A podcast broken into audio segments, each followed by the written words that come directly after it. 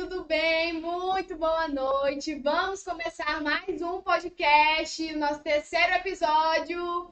Uhul! Cadê a produção fazendo barulho, gente? Uhul! Quem tá muito feliz aí, já deixa seu palminha, seu coração, seu amei, compartilha com seu amigo, com sua amiga, com sua família. Vamos fazer esse podcast chegar a muitas pessoas, amém? Antes de começar o, o, nosso podcast, mesmo a nossa entrevista, gostaria de deixar um versículo para vocês lá em Mateus 11, 28. É, é, que diz: Venham a mim todos aqueles que estão oprimidos e cansados, que eu os darei descanso. É, gostaria de falar para vocês que tudo, a solução para todos os nossos problemas, a solução para tudo que a gente é, se anseia está em Jesus Cristo. Então, se você aí de casa sente o seu coração amargurado, sente que precisa de ajuda, vem à nossa igreja, nos procure. Nós estamos aqui de coração aberto para receber você e te ajudar de todas as maneiras possíveis, inclusive a ficar mais próximo de Deus. Amém? Estou aqui com Danilo Sampaio e Yuri Brito. Cadê a barulho produção? Uhul! Gente, é oficial. Nossos, nossos convidados homens aqui, machos alfas, entendeu? São os primeiros só homens aqui. Porque veio a professora Jordânia, né? As meninas, até falei, gente, tô nervosa, porque vai ser só homem. É, e aí, gente, como é que vocês estão? Como foi o dia de vocês? Como é que vocês. O que, que vocês têm a dizer aí pra nós? Se apresentem. Esse versículo foi para mim. Eu estou cansado. Estava num encontro aí, né? Sim. Cansativo. Muito. Né? Primeira vez que eu fui trabalhar e, meu Deus. É, eu até, eu até falei hoje que eu tava com a pastora aqui. Pastor, eu acho que realmente eu, eu apanhei do diabo, porque hoje eu acordei com a dor, dor nas costas, dor no corpo, febre, dor de cabeça. Meu Deus. Aí, mas tô aqui. Bem, graças a Deus. Show. Show. Show. Se mantendo firme, né? Hoje. Hoje tô bem cansado, mas incrível que tava falando. Esse foi o primeiro que foi menos cansativo, né? Sim. E aí, geralmente, já fui.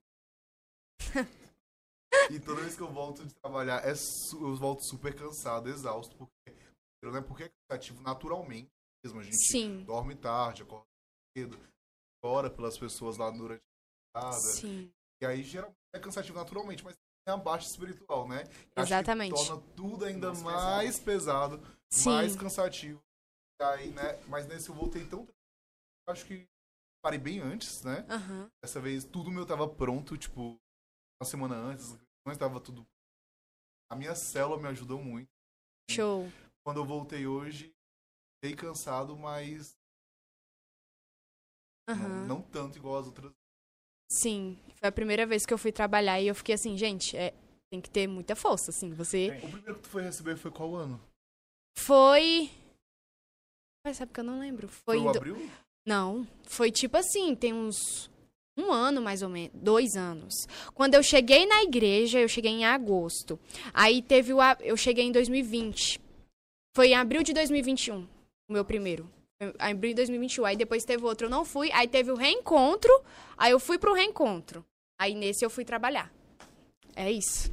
Parabéns. Parabéns. Pois é, gente, foi, foi uma experiência maravilhosa, sério, assim.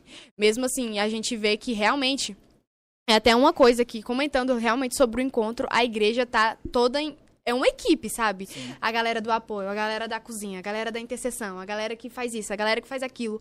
É, é muito bom a gente, a gente ver que realmente tem. A igreja se preocupa verdadeiramente com tudo, com tudo. A estadia, tudo, tudo, tudo pra gente receber realmente tudo de Deus. Quando a gente vai pro encontro, a gente percebe isso. Só que quando a gente tá por trás, tipo assim, acontece muita mais coisas é que a gente vê. Coisa, né? outra... é, tem a galera que vem buscar os, os negócios aqui na igreja, né? Que vai, que é show de bola de verdade. Gente, vamos lá começar as perguntas. Hoje a gente vai começar o nosso pod de uma maneira diferente. A gente vai começar com as perguntas que as pessoas mandaram lá no Te Respondo, lá no pod. É dessas que eu tenho muito mais medo. Ai, gente, o, o pessoal, a- as meninas que vieram a primeira vez também falaram, gente, eu tenho mais medo do que as pessoas vão mandar do que as outras. Eu Como vocês espero podem que a Ana ver Clara aqui. tenha dado uma filtrada, né? Porque. Ó, tem bastante, gente. Tem bastante perguntas aqui. E hoje eu não vou deixar no secreto quem perguntou. Chega dessa palhaçada, Expõe entendeu? mesmo, expõe. A pessoa quer perguntar e não quer sustentar o seu BO. Não- Expõe que eu vou colocar no meu caderninho de, de oração. Não é? Será que é do... Porque crente não tem lista negra, tem um caderninho de oração. Isso mesmo, isso aí. Meu Deus, vamos lá. É, começar aqui com o Carlos Gabriel, que fez uma pergunta diretamente pro Danilo. Danilo, como que você concilia o teatro, a célula, a amizade especial e, e ser líder de jovens e tudo? Nem eu sei. gente, principalmente o pessoal no meu trabalho, quando eu falo. Não, gente, é que eu ainda eu estudo, eu namoro, eu tenho. Eu cuido de jovens, eu tenho uma célula. Eles falam, você é de outro mundo. Como assim você consegue fazer tudo isso? Cara, é uma correria. É correria Imagino. mesmo. Mas eu aprendi a me organizar, né? Sim, Ah, eu, eu aprendi a fazer uma agenda semanal. Geralmente eu faço uma agenda semanal, né? Pra poder show. saber o que eu tenho que fazer naquele dia, né? Certinho pra não ficar. Senão eu fico doido. né? Sim. Senão eu fico doido. É muita coisa. E eu costumo fazer essa agenda semanal pra poder separar as coisas. Mas acima de tudo, é como eu falei, eu tenho outras coisas na minha vida pessoal. Tenho trabalho, Uhum. tenho é, a faculdade também, tenho minha família também, né? Sim. Então. Tenho casa, gente, porque eu sou dono de casa, né? Eu moro sozinho, pra quem não sabe. né? Então tem que fazer o trabalho de dono de casa. Não tem mamãe pra ficar em casa cozinhando, né? Pra lavar as Nossa. roupas. Não tem, sou eu que faço. Então eu tenho que me organizar muito. Mas eu sempre coloquei no meu coração de colocar primeiro Deus em primeiro lugar. Sim, Primeiro a, show. a obra de Deus, primeiro as coisas de Deus, primeiro a minha célula, primeiro o ministério onde eu estou, entendeu? Porque as outras, outras coisas das nossas vidas seculares são passageiras. Uma hora não- a gente não vai ter mais elas. Né? Mas Deus não, Deus ele é eterno. Tudo que Deus nos deu, o propósito que Deus nos deu, ele é eterno. Entendeu? Então, é correria, mas como eu falei, eu costumo me organizar, fazer uma agenda semanal e principalmente colocar Deus em primeiro lugar. Show. Muito bom. Eu acho que é, a organização. E a Bia entende, né? Ela ficou Que bom, nervosa né? que eu falei, vou citar o nome da Bia várias vezes. Ela, Danilo, Danilo. Que bom que a Bia entende. Eu acho que a compreensão, se tratando desse parte, é primordial, porque não adianta nada você ter um namoro, né, que a pessoa quer cobrar de você ali, Sim. presença, presença, presença. Não entende que você tem mil e outras coisas pra fazer. E falando também sobre a organização, que é muito importante, porque acho que, gente, sem organização você dorme tarde, acorda cedo, vive cansado, não faz nada, vive ali naquela coisa. É, é horrível mesmo, imagina. Agora vamos lá. Pergunta pro Yuri, também do Carlos Gabriel. Falou: Qual a maior experiência, experiência que você teve com Deus no seu período de faculdade? O interessante foi que eu pensei primeiro na experiência com Deus, aí depois na faculdade. Aí eu acho que sobre a experiência com a faculdade, a minha maior experiência, pensando aqui na lembrança, é que eu tinha uma prioridade na minha vida, o Danilo falando, né? As coisas de Deus pra mim é prioridade. Sim. Sempre foi, sempre foi.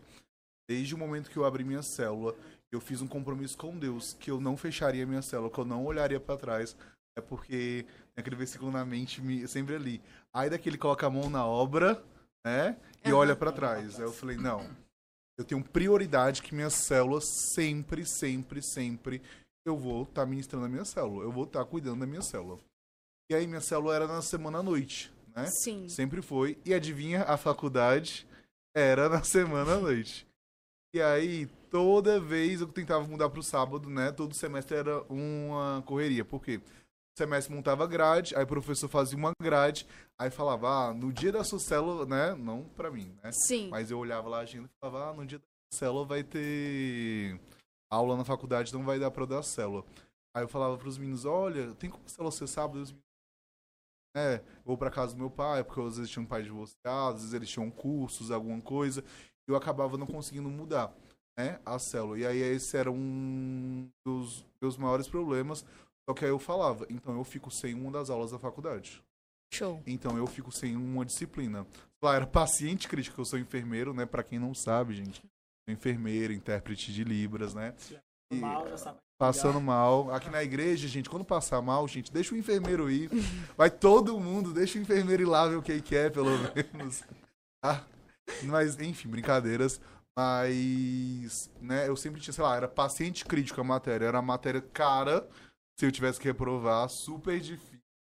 E eu falava, não, eu vou trancar essa matéria porque é no dia da minha célula. Show. E aí eu lembro que eu trabalhava de dia, né? Só que eu trabalho para eu trabalhava para a própria faculdade que eu, do- eu fazia, eu estudava. Sim. Aí a faculdade falava assim: Yuri, você não pode trancar essa matéria, não sei o quê. Ela falava pra minha coordenadora: vou trancar. Não só como eu posso, como eu vou.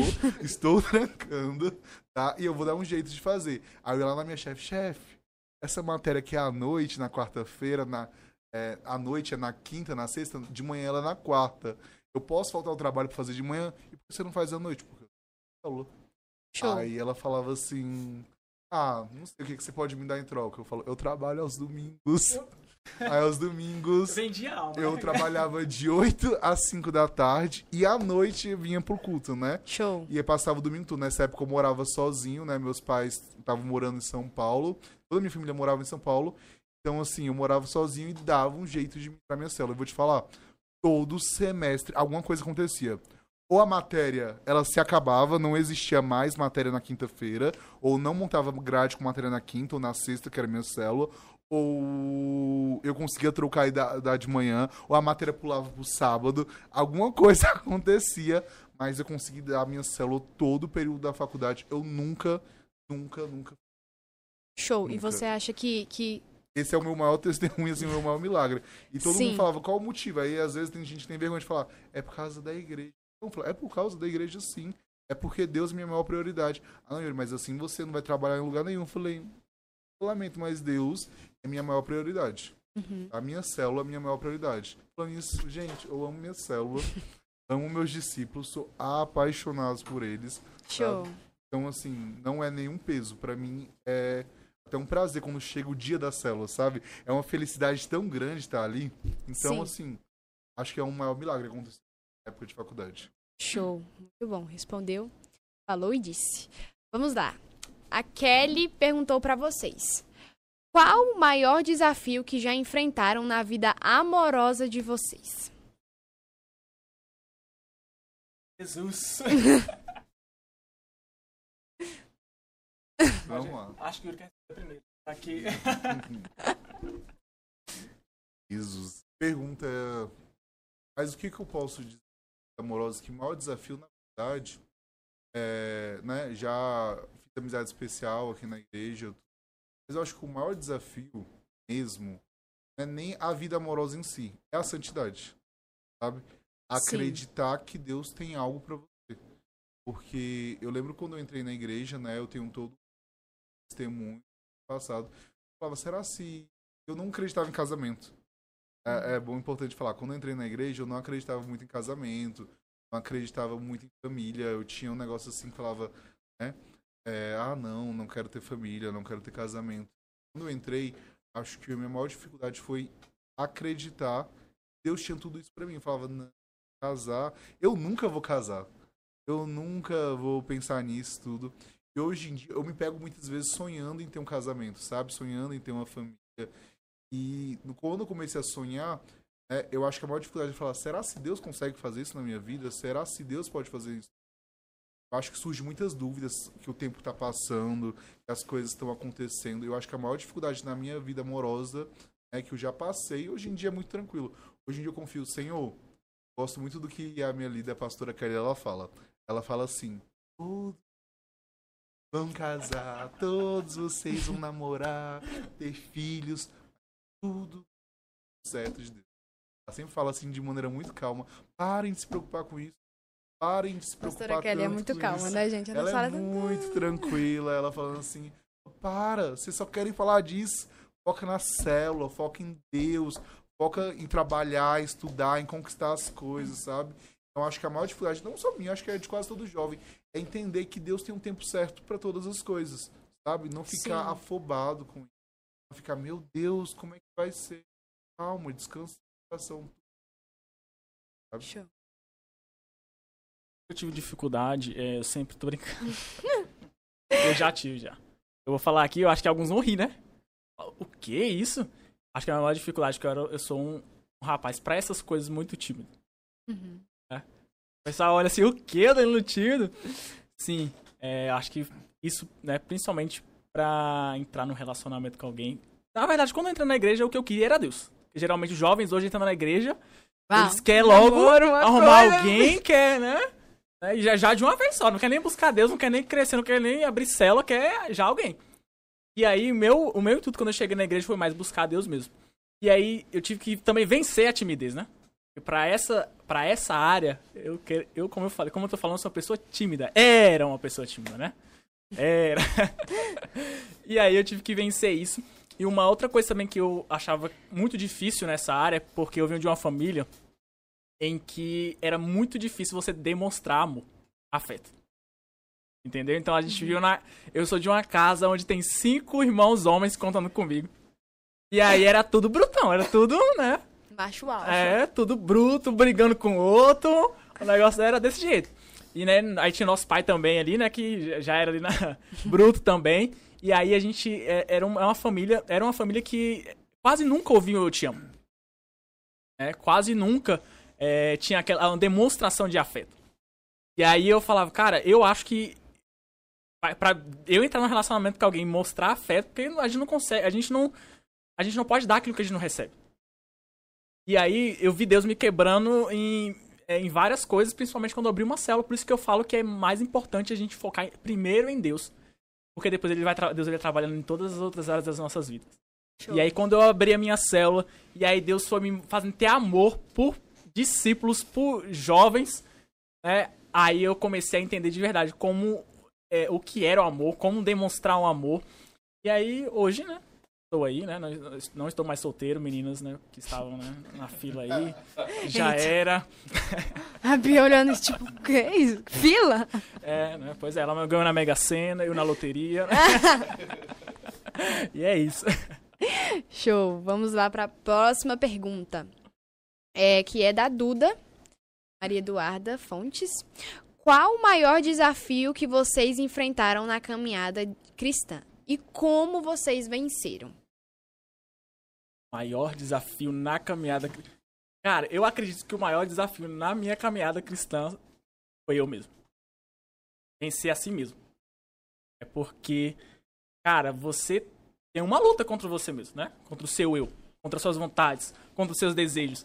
E eu tive que vencer todo- todos os meus desejos, todas as minhas lutas, todas as minhas vontades, né, para poder continuar estar aqui hoje, né? E se eu estou aqui hoje, né, até a volta de Jesus Cristo, eu tenho que vencer o meu eu, vencer as minhas vontades, vencer os meus pensamentos, vencer os argumentos do diabo. Principalmente que quando a gente é jovem, a, a- mente do jovem, ela vai se passando várias coisas, né? Vários pensamentos, né? Ah, eu não consigo fazer tal coisa, eu não consigo é, ter uma vida espiritual é, como eu deveria ter, eu não consigo ter um devocional, sabe, um relacionamento com Deus como eu deveria ter. E aí o diabo ele se aproveita né, desse, dessas, desses argumentos. Ele, ele mesmo joga os argumentos e se aproveita disso. E aí, cara, eu tive que vencer isso muitas vezes. Pra eu ser um líder de célula, eu tive que vencer isso. Pra eu liderar pessoas, eu tive que vencer isso. É pra eu ministrar, pra eu pregar, pra eu poder é, fazer o que eu faço hoje em Deus, eu tive que vencer o meu eu. E até hoje tenho que vencer o meu eu meus pensamentos, as minhas vontades, os meus desejos.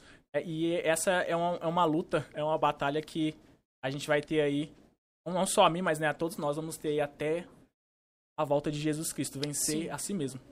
É, e eu acho que essa parte que você falou também sobre o devocional e manter uma constância é, é- se liga também ao que você disse lá no início sobre a disciplina para você organizar a sua vida. Porque muitas pessoas elas se sentem culpadas por não fazer o que, o que deve ser feito.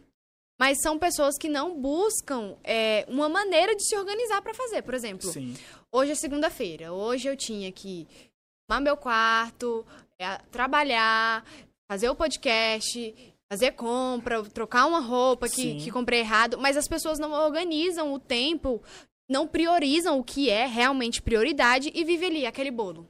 E eu acho que esse bolo vai gerando, assim, culpa, sentimento de culpa. Aí a culpa vai gerando, meu Deus, eu tô me sentindo assim. Aí vai gerando ansiedade, aí vai gerando não sei o quê. Aí vira uma bola de neve que é um, sim- tipo assim, fazer o que deve ser feito. A gente precisa fazer, pronto, acabou. Você sabe o que tem que fazer? Vou fazer, eu não vou gostar, eu não quero fazer. Por exemplo, ninguém quer, nossa, vou aqui, acordei, uau, todo dia, né, frequentemente, vou ler a Bíblia. Vou aqui, vou direto. Você precisa, tipo assim, lutar contra a sua própria carne, porque vem a preguiça, vem a, a falta de vontade, vem o sono, Sim. vem tudo e você tem que falar, não, eu tenho que fazer isso daqui. É, isso tá muito in- Inclusive, ligado. tem uma, uma frase que eu falo muito, né? Nem tudo que a gente quer fazer vai ser bom pra mim e pra você.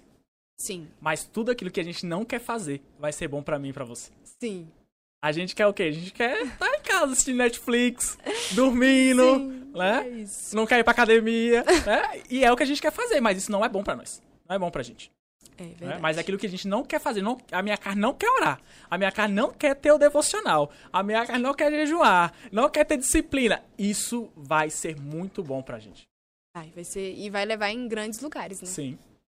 Show. Você quer responder essa pergunta, Yuri, ou quer uma próxima, só pra você? Uma nova. Qual era a pergunta?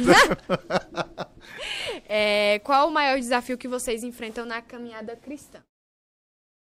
Eu acho que o maior desafio que a gente pode enfrentar é não se deixar abater pelas coisas que vão acontecendo no caminho. Show. Porque eu gosto. Fala, no mundo vocês vão ter aflições. Gente. Quando Jesus falou, no mundo vocês vão ter aflição, a gente fala, não, é uma unha que vai se quebrar, é uma gripe. Não, gente. Aflições de verdade. É algumas aflições que tem dias que você fala, Senhor. É, ano passado, por exemplo, eu acho que o pior ano da minha vida. né? Eu sempre vou dizer isso. Os meninos até cantavam pra mim, né? Jó. Já viram a música de Jó? Era Yuri, como pode. Eu acho que Deus tava achando que o Yuri era Jó. Ok. sabe? Aí, ano passado aconteceu muitas coisas na minha vida. Minha vida familiar tava tendo vários problemas, né? Ah, lá em casa as coisas estavam um pouco apertadas financeiramente. Eu fiquei desempregado ano passado, depois do mês de setembro, depois de agosto, fiquei desempregado, tava emprego, tudo, né? É, e célula mesmo, algumas coisas tinham dado errado. Algumas pessoas que eu amava estavam se afastando, né? Por causa de alguns problemas com elas mesmas, né? Elas tinham alguns problemas para resolver. Infelizmente, né? Tinham como estar ali perto. E por último, meu pai faleceu, né? Ano passado, ah, de novo. Foi o último dia não, foi no dia 9. Foi aí que tudo, sabe, desmoronou de vez. Todo que já tava, né, resistindo, terminou de cair. E o que eu posso dizer hoje, fala assim, o pior, a pior dificuldade na caminhada é porque você tá caminhando com Cristo, os problemas não acabam, os problemas não param. Sim. E aí você tem duas opções. Ou você pode se prostrar e ficar se fazendo de coitadinho e falar, meu Deus, como a minha vida é difícil, não sei o que, como eu sofri, blá blá blá. pipi. Ou você pode falar, não, eu ainda preciso com Cristo. Eu ainda preciso fazer o que essa terra. Foi isso né, me ajudou a vencer essas dificuldades. Então, assim, a minha maior dificuldade, acho que né, algumas pessoas devem entender que vai aparecer dificuldades.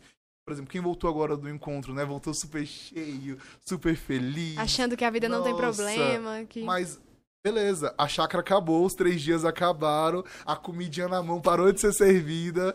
Agora você tem coisas a fazer, tem que trabalhar, às vezes tá desempregado, às vezes tem que correr atrás de uma coisa, né? Mas o que eu continuo falando, olhando para o autor e consumador da minha fé, eu prossigo para o alvo que é Cristo Jesus. Então, independente da dificuldade, independente de qualquer coisa, eu preciso continuar olhando para Jesus. Eu preciso continuar olhando para Jesus. Eu não estou com Jesus porque minha vida né, vai melhorar e tudo vai dar certo e vai ser 100%. Eu estou com Jesus na benção, eu estou com Jesus quando tá ruim, eu estou com Jesus né, quando eu tô rico, quando eu tô pobre, quando o salário cai ou quando é fim de mês. Eu tenho que estar com Jesus. Eu tenho que estar com Sim. Jesus quando eu tô namorando, quando eu tô sozinho, carente, eu tenho que estar com Jesus. Jesus tem que ser a maior prioridade da minha vida, sabe? Então, assim, independente de qualquer coisa. E é uma das maiores dificuldades que eu já enfrentei, né? Mas consegui vencer, graças a Deus. Que bom.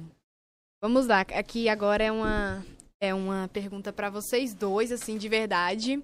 Se vocês já passaram por algum momento difícil, um conflito na amizade de vocês?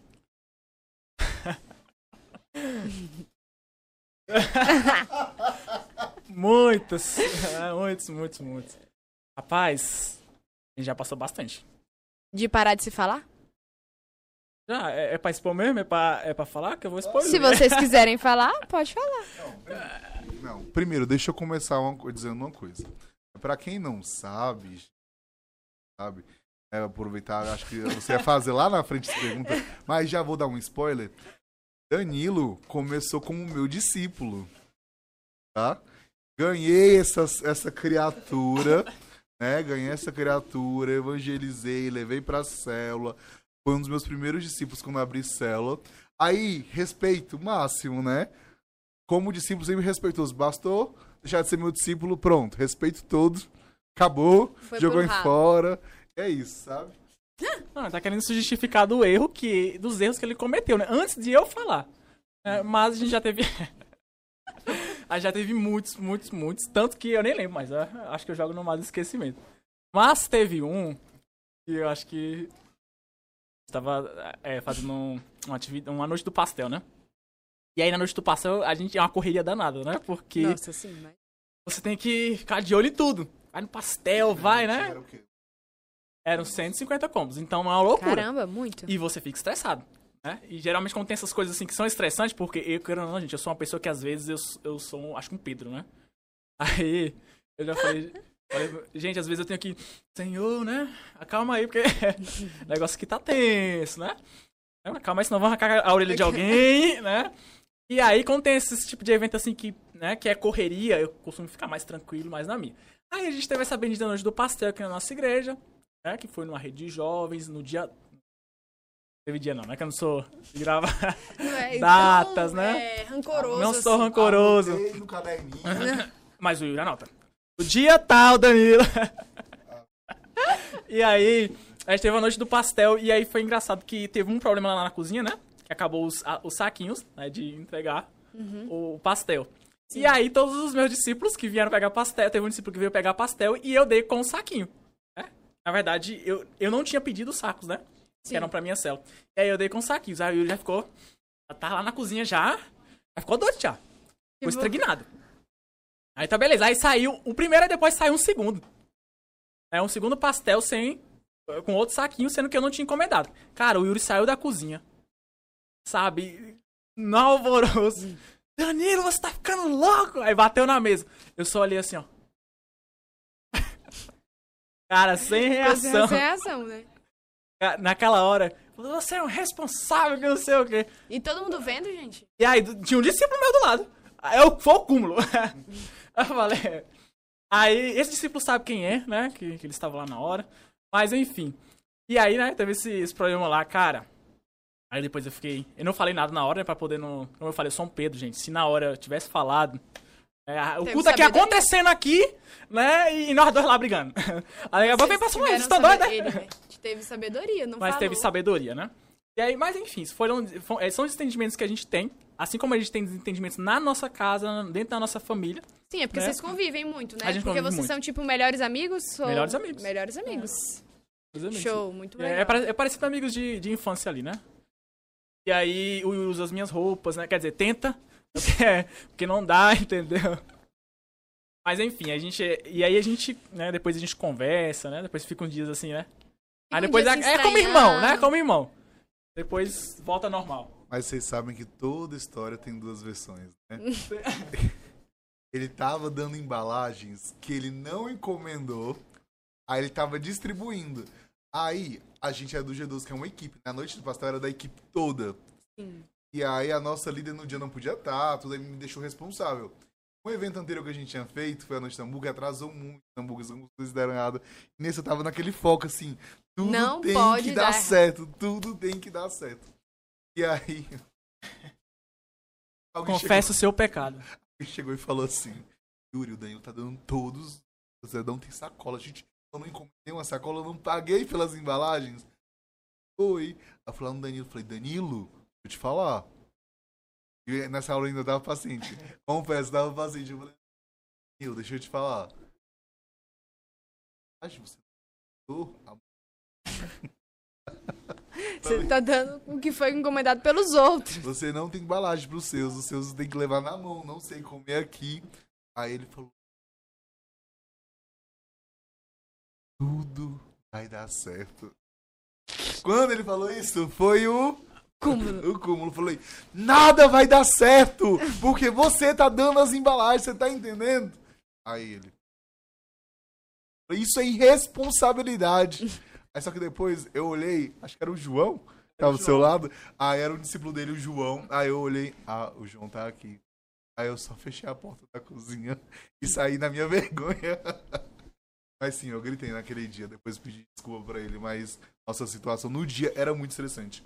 Mas a gente briga, é o que a gente nunca briga de verdade. Acho que brigar de verdade aconteceu. Tanto que às vezes eu brigo com ele, às vezes eu vou me queixar dentro de casa. Ah, mãe, Danilo fez isso, não sei o que, não sei o que. Minha mãe fala, fala não, não, não fala Danilo. Eu não tô pedindo pra falar Eu tenho uma dele. intercessora, gente, né? É intercessora. Eu não tô pedindo pra. Não, eu só tô dizendo que eu tô chateado, mas amanhã eu já tô com ele. É tipo assim, a mãe defende o próprio. O próprio amigo. o próprio amigo, mas o filho filho não mesmo. defende. É igual lá em casa. Não, tadinho do Yuri, bichinho. Bichinho hoje é. Uma vez, era meu aniversário, a mãe dele pegou e me deu 300 reais. Aí a mãe- ele. A mãe te deu o quê? Aí eu falei. 300 reais. Ele. Não deu nada. pra vocês verem, né? Soltou aqui. Produção. Soltou o microfone. Vamos lá. Vou perguntar aqui pro, pro Danilo, aproveitar que ele tá aqui, já com o microfone na mão. Pode ficar tranquilo, ele Tá. vai. A produção vai arrumar aí pra você. Danilo, pra você, servir é um dom ou é uma decisão? Pode puxar o microfone aí, falar enquanto ele arruma. Bom, pra mim, servir é, é uma decisão. É uma Ah. decisão. Na verdade, eu acredito que você. Eu, eu tava. Eu até falei hoje sobre hoje, né? Sobre decisões que nós precisamos tomar. Sim. Decisões que nós precisamos tomar nas nossas vidas. E eu acredito que servir a Deus é uma decisão. É uma decisão, assim como tudo na nossa vida. A gente, todos os dias a gente decide alguma coisa. Que Sim. roupa que eu vou vestir, se eu vou tomar banho ou não, né, Yuri? É. Todos os dias a gente tem que tomar uma decisão, né? E aí, eu acredito que servir a Cristo é uma decisão que a gente tem que tomar, né? Que a gente toma e tem que tomar todos os dias, né? Porque a gente vive em dias em que a gente, cristão, o crente, ele é atacado, né? Ele é atacado constantemente na sua mente, é atacado constantemente aonde ele vai. A gente vive em, em em dias difíceis. E todos os dias a gente tem que decidir por Cristo. Decidir ser fiel a Cristo, decidir estar na presença de, de, de Deus, decidir ser fiel a Deus. E por isso que eu acho que é uma decisão mesmo. É uma decisão assim Show. pro, pro resto da vida. E aí, produção arrumou? É, a gente ao vivo é assim, é. Mas vai dar certo. Vamos. To tomem café aí, gente, por enquanto que a produção arruma. Toma um cafezinho, uma aguinha. Ah, é verdade. Eu vou aproveitar que, que tá falando. Gente, o Yuri trouxe foi os seus discípulos, né? Que deram essas xícaras aqui. Qual, qual, em qual câmera eu tô, gente? Tá na minha? Ah, oi, pessoal.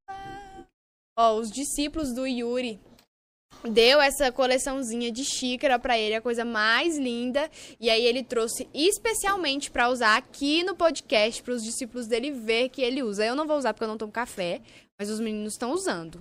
Show. Muito obrigada, Yuri, pelo seu sua colaboração. Vamos lá, agora uma pergunta pra você, Yuri. Onde você se vê daqui cinco anos? Depende. Profissional quero estar concluído. Quero estar terminando de fazer mais outra faculdade, né?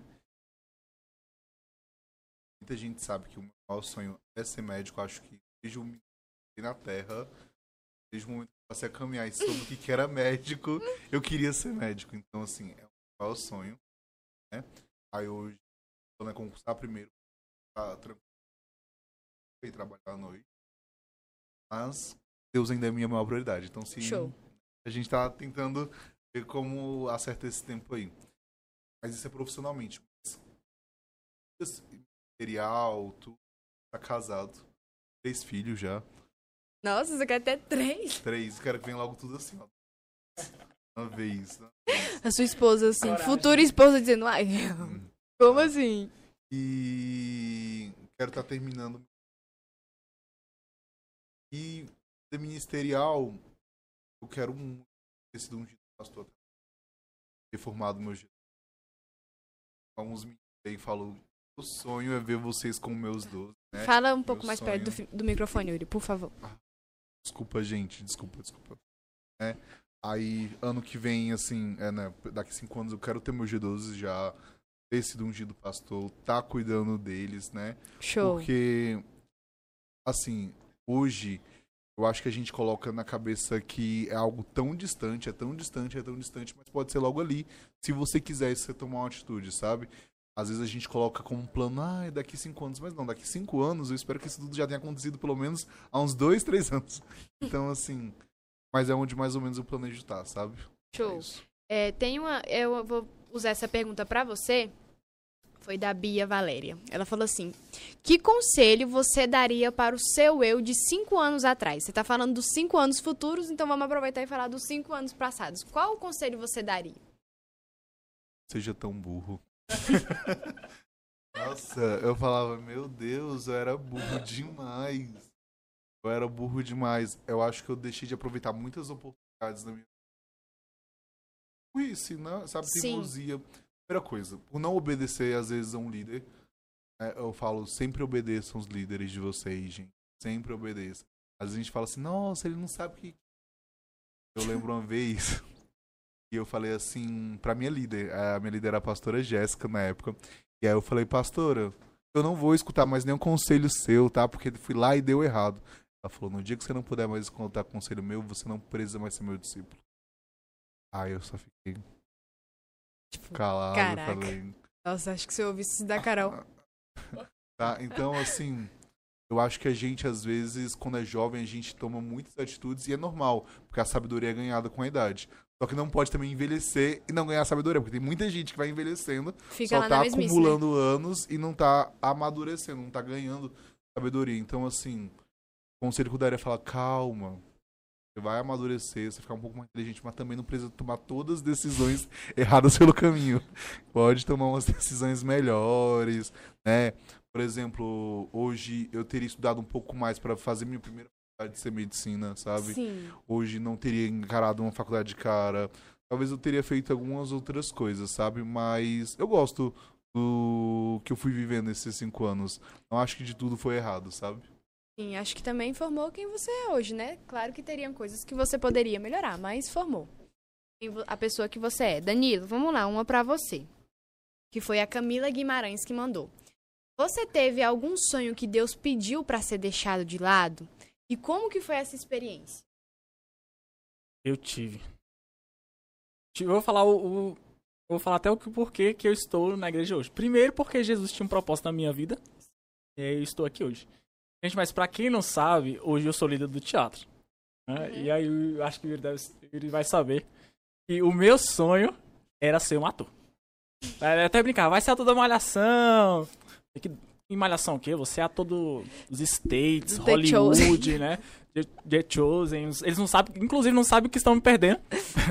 Tô brincando. Mas eu tinha esse, esse sonho mesmo. Tanto é que eu ia fazer faculdade de artes cênicas. Aí as Que pessoas legal. chegavam pra mim e falavam, olha, faz é faculdade de artes cênicas, você vai conseguir, né? E aí, é, eu tava até com o intuito de começar a fazer. Só que aí eu Deus começou a, a ministrar algumas coisas no meu coração quanto a esse, a esse sonho que eu tinha. Sim. Porque hoje é bem difícil a gente achar um ator né, no meio secular. Tem. Tem. Gente- eu vejo Mas- vários. é, não quer dizer que não exista, mas é difícil você achar um ator no meio secular que serve a Cristo de verdade. Né? Uhum. Porque a, a moda hoje é você falar que você é crente, que, Sim. que o Senhor é seu pastor, nada te faltará. né? Essa é a moda. né? Mas é bem difícil. E aí Deus foi colocando outras coisas no meu coração.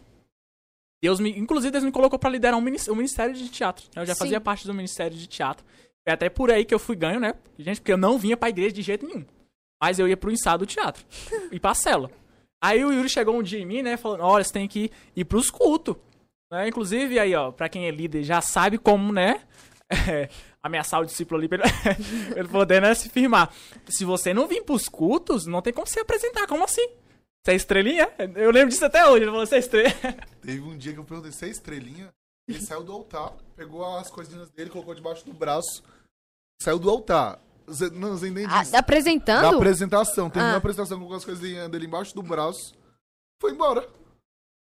Aí eu falei, Meu Deus, tipo assim, no meio do. Você no veio, meio do apresentou, pegou as coisas e foi Aí eu embora. falei, irmão, você não é estrelinha. Aqui na igreja não tem artista.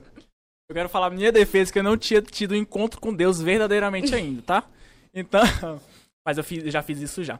E aí o teatro me ajudou bastante porque, eu, né? Aí ele falou, nossa, tem que vir pros cursos, tem que vir pra participar das células, participar das coisas na igreja. E aí, tá, comecei a vir, comecei a me envolver, fui pro encontro com Deus e ainda queria fazer artes cênicas mesmo. E aí Deus foi tirando isso do meu coração, foi colocando outros propósitos na minha vida Sim. né? E é, graças a Deus eu acredito que Deus ele nos direciona, né, naquilo que a gente tem que fazer até na nossa vida secular. É, muitas vezes a gente acha que propósito é só eu ser o pastor dentro da igreja. Aham. Não, propósito é só ser um obreiro da igreja. Não, mas você pode cumprir o seu propósito lá no seu trabalho. Talvez vai- Deus vai te levantar como um enfermeiro, como vai, é, é, é, médico, como vai levantar o Yuri, né? Tem um amigo rico, né? Pelo amor de Deus, que eu não aguento mais sair e eu pagar, né? Então tá tendo revelações. Entendeu? Então Deus vai te colocar. Você pode cumprir o seu propósito lá na sua profissão. Mas Deus queria o contrário. Deus queria que eu, que eu trouxesse esse sonho que eu tinha lá do mundo pra dentro da igreja. Sim. Né? Pro Senhor, consagrar-se ao Senhor. E estou aqui até hoje, né, gente? Eu amo, é, é, eu amo mexer com um teatro. É, uma- é um, um, um- algo que Deus colocou no meu coração. Melhor ainda quando eu faço pra Ele. Né? Todas as histórias que eu crio são pra Ele. É, e eu vejo que é, desse desejo que eu tinha, eu tenho vivido o propósito de Deus. Show. Né? Porque é, é muito. é, cara, é sobrenatural. Eu sempre falo pros meninos, pessoal do teatro, né? É tão bom quando você tá fazendo uma peça e tem pessoas, você vê que pessoas são transformadas por meio daquilo. Sim. São mudadas por meio daquilo. Sim, é, é, tem até uma, algo, né, falando justa- justamente sobre isso, você falou dessa sua dedicação que você realmente gosta, a gente teve a viagem da conversão G12, né, e ocorreu da gente ver uma peça de teatro, e aí até voltou e a gente conversando sobre isso, e realmente é notável, é perceptível o seu amor, a sua entrega, a sua, assim, que você verdadeiramente gosta, e isso é muito legal, muito interessante, porque, de verdade, Deus usa você pra transformar a vida das pessoas através daquilo que você coloca tanto amor, Sim. né? Porque é como o nosso pastor fala na igreja, que aquilo que você coloca amor, você realmente Cresce, faz, você flui. cresce, acontece e é notável isso. Cada peça de teatro que você faz realmente é legal, você dirige e tudo mais. A gente vê a dedicação realmente do pessoal do teatro, que inclusive a Bia é doida pra que eu entre no teatro e realmente eu gosto muito do teatro, gosto de, de apresentar e tudo mais, mas não sei se é, Tá de portas abertas aí. não sei se é minha hora ainda de entrar no Ainda- teatro. Ainda, Ana, falando sobre essa, essa parte artística, né? Sim. É, principalmente dentro das igrejas. A gente hoje tem ministérios tremendos, né? Um deles é o Giovanni Sico, como todo mundo conhece. Sim. né? Tem ministérios tremendos, ministérios de teatro aqui em Brasília, né? Que, que tem também. É, e eu vejo como Deus tem usado as artes, né? Como Deus tem usado as, é, as pessoas através das artes. E aí, o que a gente antigamente era algo totalmente, né? Aí fazia uma peça ali, aí, né, aí Uhum. fazia algo de qualquer jeito, de qualquer maneira, né? E aí, Sim. hoje a gente começou, a, a gente começou a evoluir muito sobre isso. É, até eu mesmo, eu sempre procuro fazer dentro da igreja tudo que eu vou fazer dentro ali do, do teatro com o pessoal algo de excelência, porque no mundo o pessoal faz fogos, faz uh, faz algo, né, Sim. surreal. E por que que pra Deus a gente não pode fazer? Pra Deus a gente não pode fazer. E eu entendi que Deus ele quer nos usar nesse tempo pra Uhum. entrar em todas as áreas, seja na área da política, seja nas artes, em todas as áreas, né? E aí, gente, convite também pro teatro aí, ó.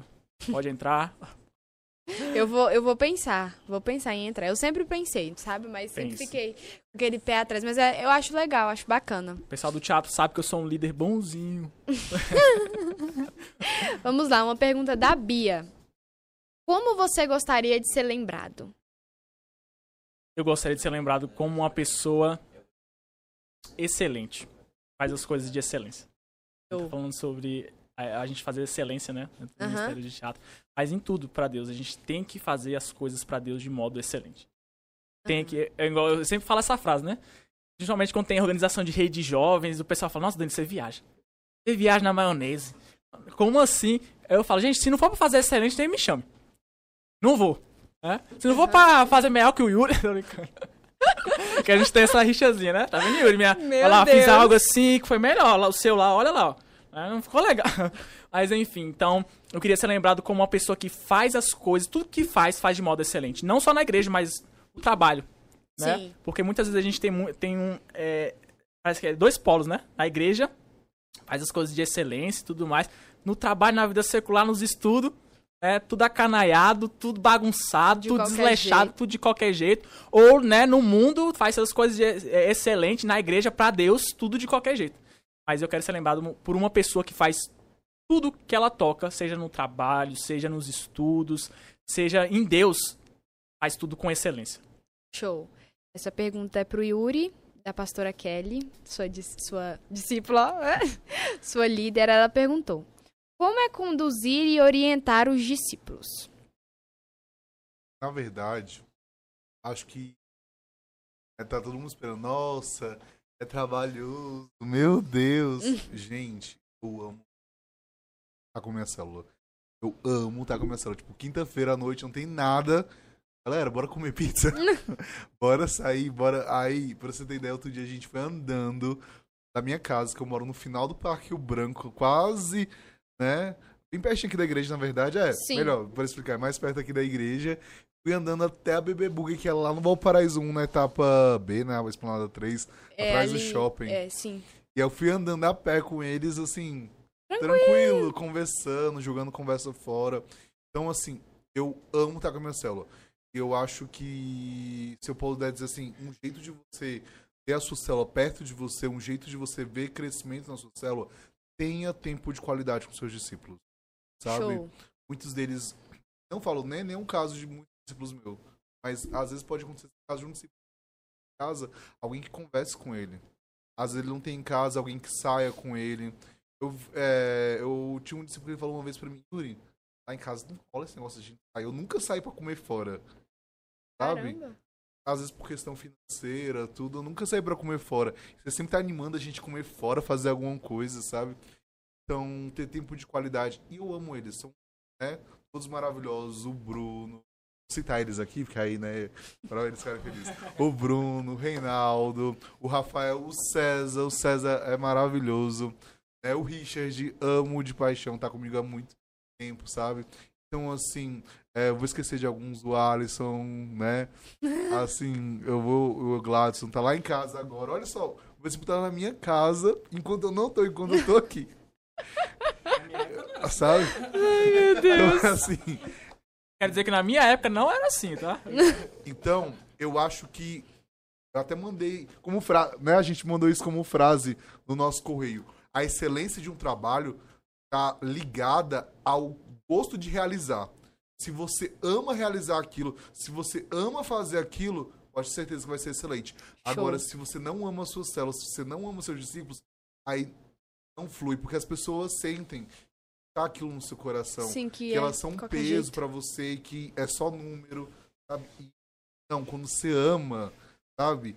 E eu tenho um carinho tão grande que eu chego a chorar às vezes por eles. É assim, é, é Você é emotivo, Yuri? Depende, depende. Eu chorava muito.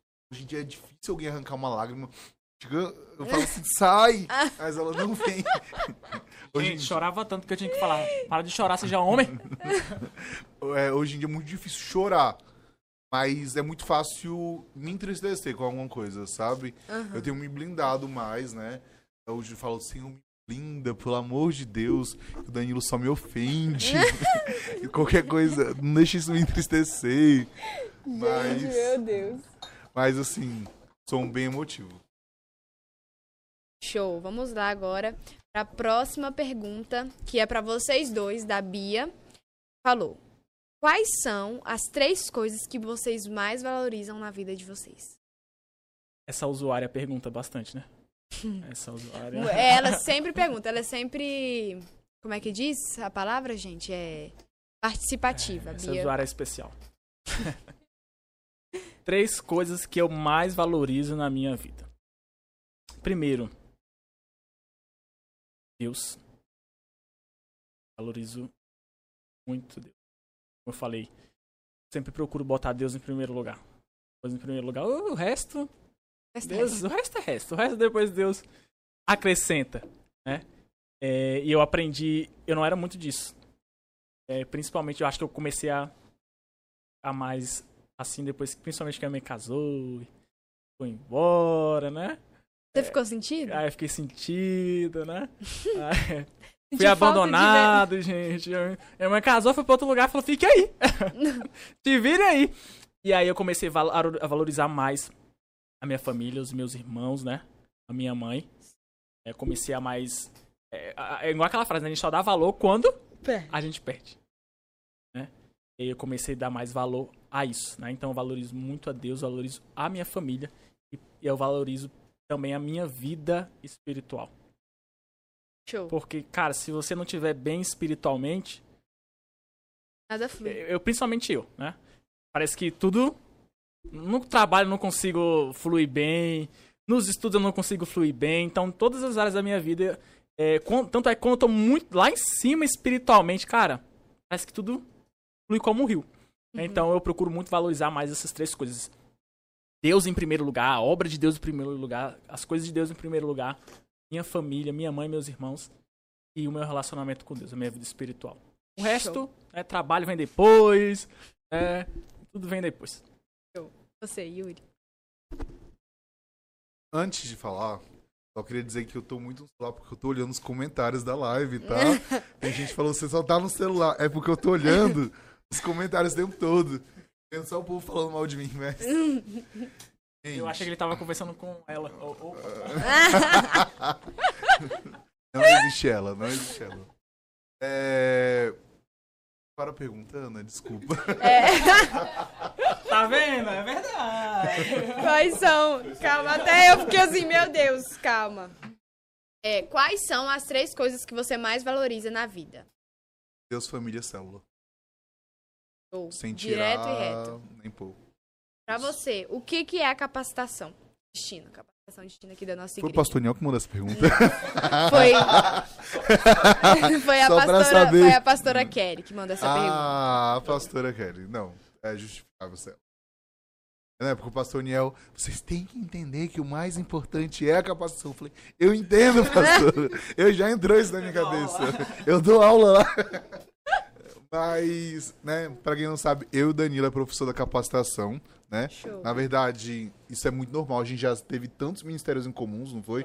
Nós dois éramos do teatro, nós dois já fomos da consolidação, os dois já dançamos, já dançaram no Baruque. Mentira. Não, gente, Sério? calma. Já Mentira. fomos do Baruque. Cara, eu fui numa época que o Baruque, né? Agora o Yuri, na época que ele era, meu Deus, eu falei, Leonês, tu acertava qualquer um? A líder nem era. A líder nem era a Leonete. Na época, a líder era a pastora Kelly. Você vê Meu como é, é de trocentos. Quando eu entrei no Baruque era tudo mato. Meu pai eterno. Mas assim, a gente já teve muitas coisas em comum, inclusive hoje a gente é professor da capacitação, né? Sim. E acho que porque a gente sempre fala, ah, eu vou fazer tal coisa, bora fazer junto, né? Então a gente sempre tá junto. Mas assim, capacitação é muito importante. As pessoas acham assim, não, é pra eu ser líder, né? Eu vou pra capacitação pra virar líder, né? Porque vou Calma, a produção. produção que mexeu no microfone. É, vou pra capacitação porque eu vou virar líder, porque, né? Aí eu vou ser obrigado a abrir uma célula. Não. A- eu gosto do nome capacitação destino. Deus vai estar te capacitando para um destino sobrenatural que ele tem pra você. Sim. Então, se as pessoas entendessem isso, por exemplo, o primeiro módulo, você vai aprender a, né, entender o amor de Jesus, a fazer um devocional, a orar, a ler a Bíblia, a se apaixonar pelo amor de Jesus, pastoreados pelo seu amor. Você vai aprender um pouco sobre a visão da igreja que você tá. No segundo Sim. módulo, você vai aprender a ganhar almas, porque ganhar almas é independente se você é líder ou não. As É. pessoas acham que isso, ah, não, eu não sou líder. Não, você tem que ganhar almas. Isso é um mandamento bíblico, sabe? Sim, eu acho também que funciona assim. É, você, claro que assim, a capacitação destino é pra você, né? tudo mais. Mas você ser líder é como se fosse uma consequência, da capacitação destino. Porque eu fiz os três módulos, fiz tudo certinho e tudo mais.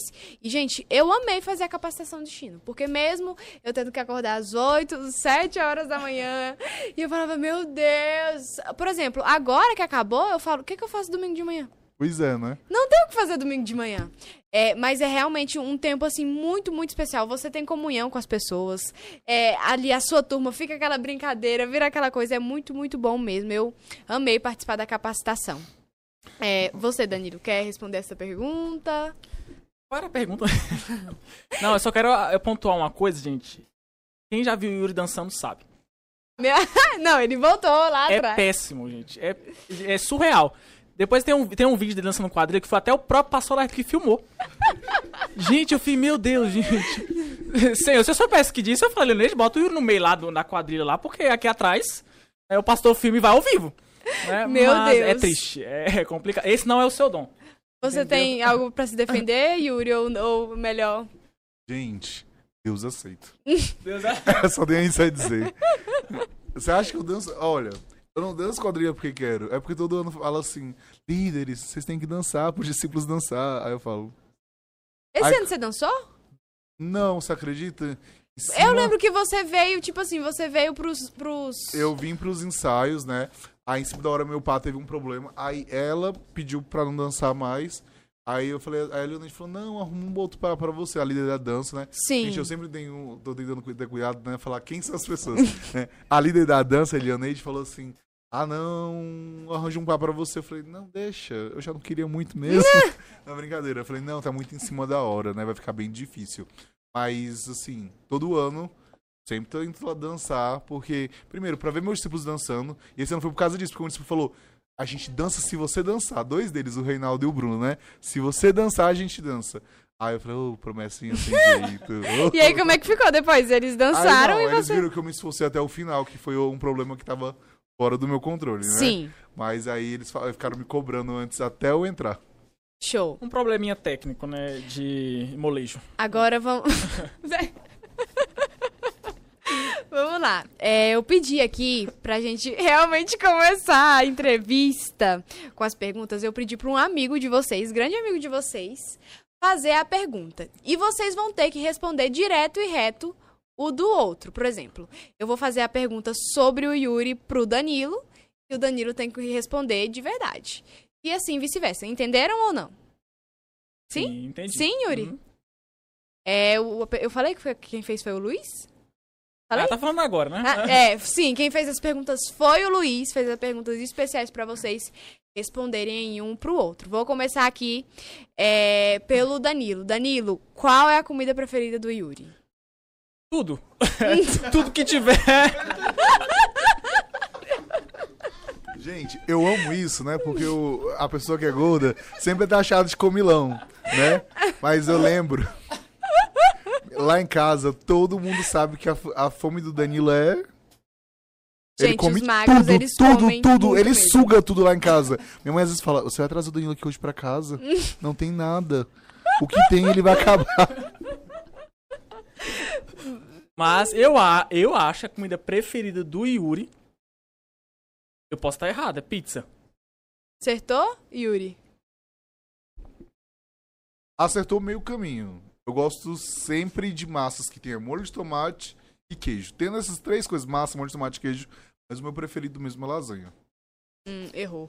É tudo. Pra... Errou, errou, Danilo. Tudo tem massa, pão, é pastel, hambúrguer, né?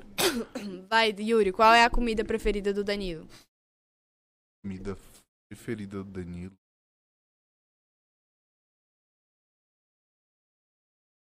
Strogonoff.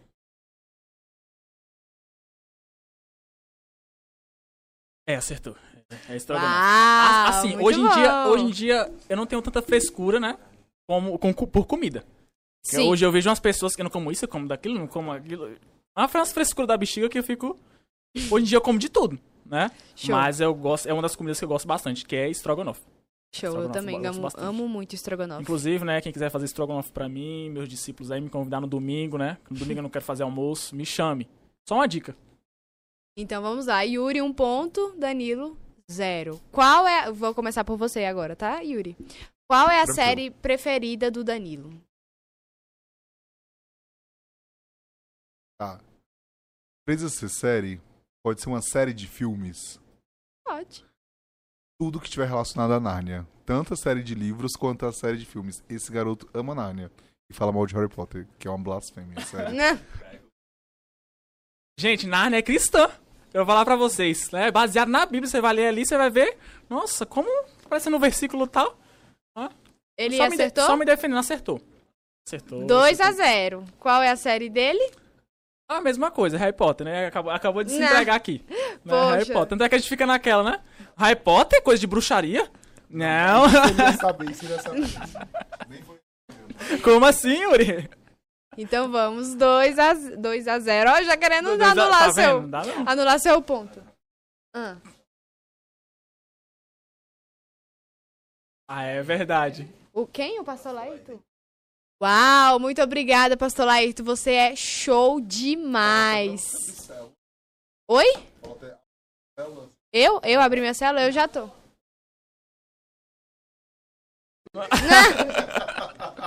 Fala, Deus! O pastor mesmo em casa, Deus está Meu usando Deus! ele lá. Eu já entendi, Laírton. Pastor Laírton. Tá com tempo livre domingo de manhã? Por que não tá evangelizando? Meu Deus do céu.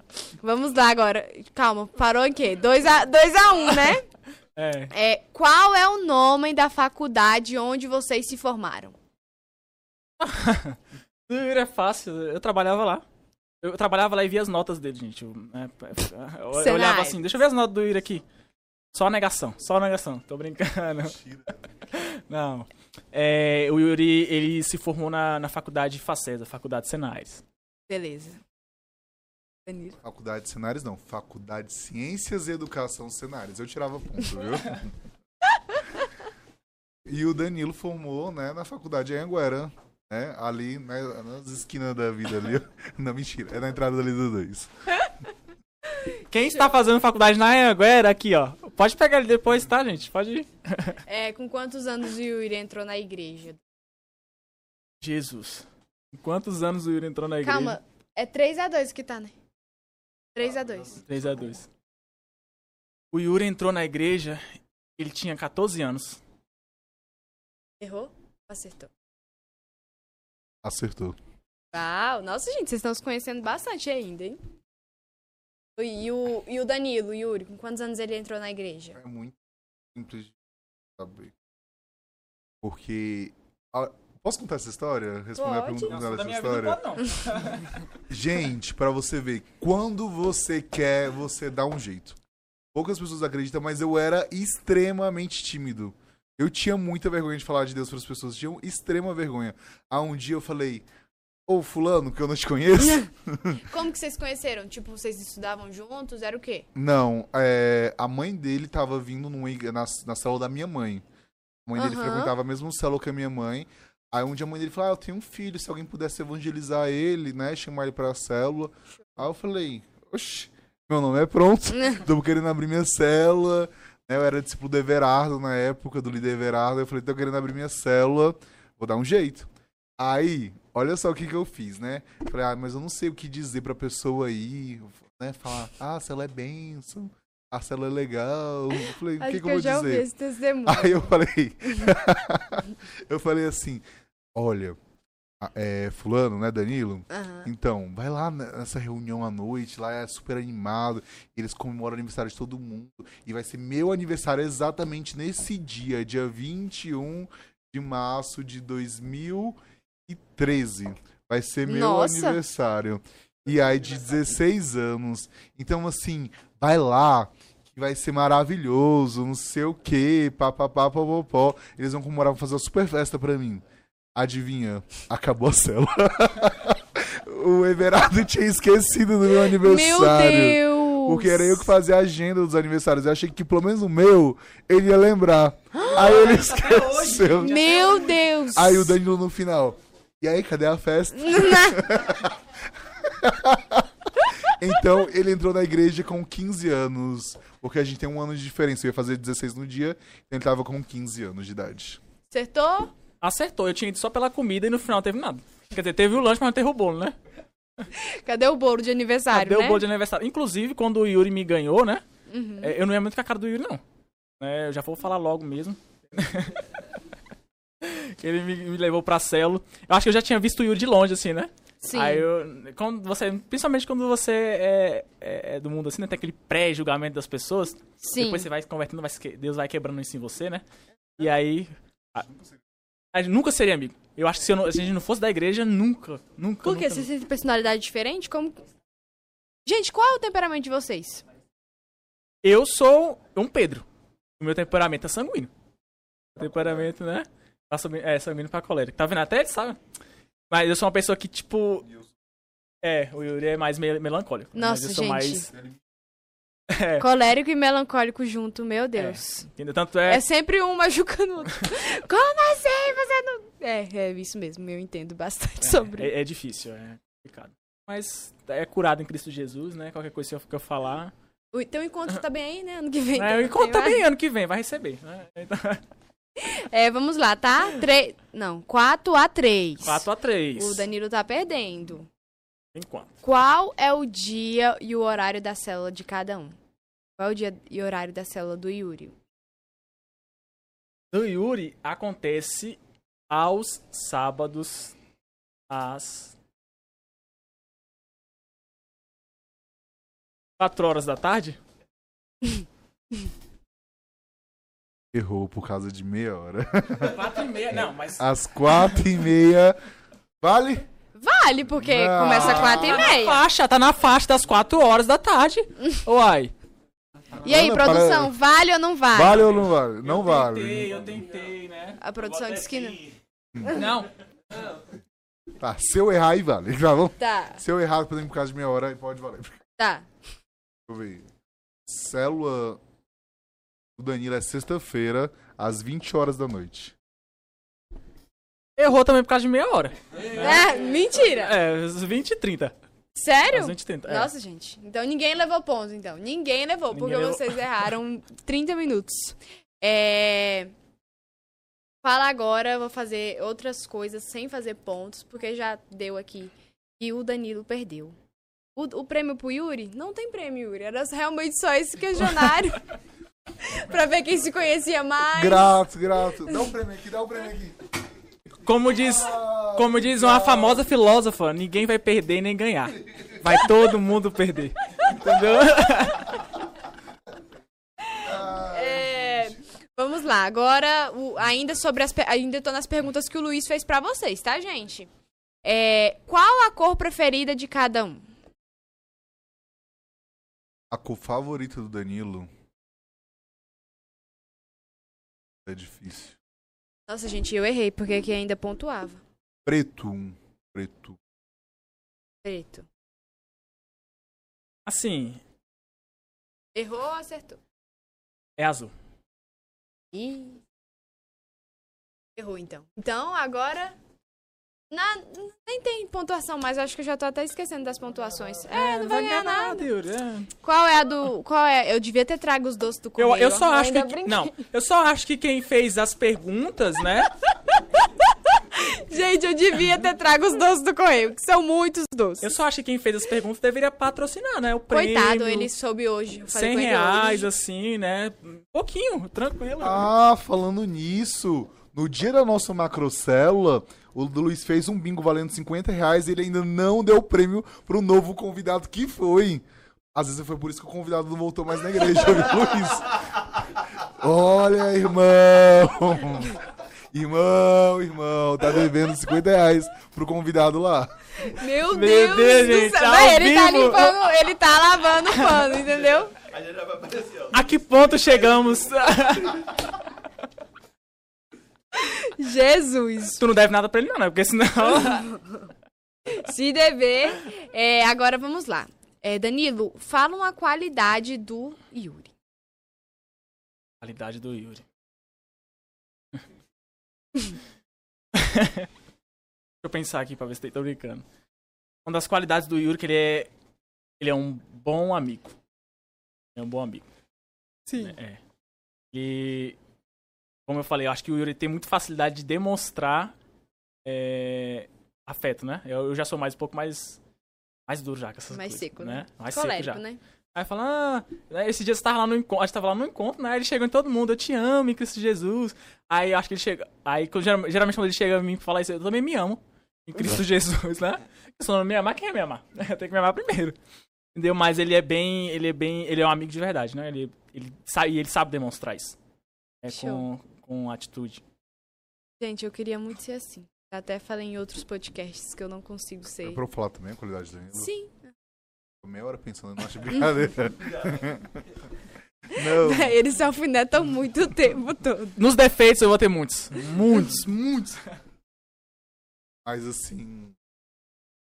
Vou fazer uma declaraçãozinha aqui pra ele. Sabe aquele tipo de. Orgulho dele. Meu Deus. Eu acho o Danilo incrivelmente criativo e dedicado. Assim, criativo ao nível extremo e dedicado ao nível extremo, sabe? Sim. Ele falar assim, ó, a cantada de, é, cantata de Páscoa que teve, velho, eu fiquei. Esse cara que organizou é meu amigo, velho. Então, assim, tenho muito orgulho dele, sabe? Gente, Ele é muito criativo. tá vendo? Ele realmente, Danilo, você não sabe como Meu expressar. É, Tô emocionado, né? Geralmente eu Gente, tanto chapuletada acreditam? do Yuri que eu ver essas coisas. Tipo, ah, realmente, É, eu- ele sente alguma coisa. É, eu não vi a cantada de Natal, de Natal, ó, de Páscoa. Vocês acreditam que no dia eu tava no meu Perdeu. pai? Perdi. Perdeu. Não vi. Inclusive, de ano que vem já estamos preparando, estamos em busca de atores, tá? Por favor, me procure quem sabe cantar, dançar, sapatear, fazer qualquer coisa. Eu não sei Eu, cantar. eu estou aceitando, né?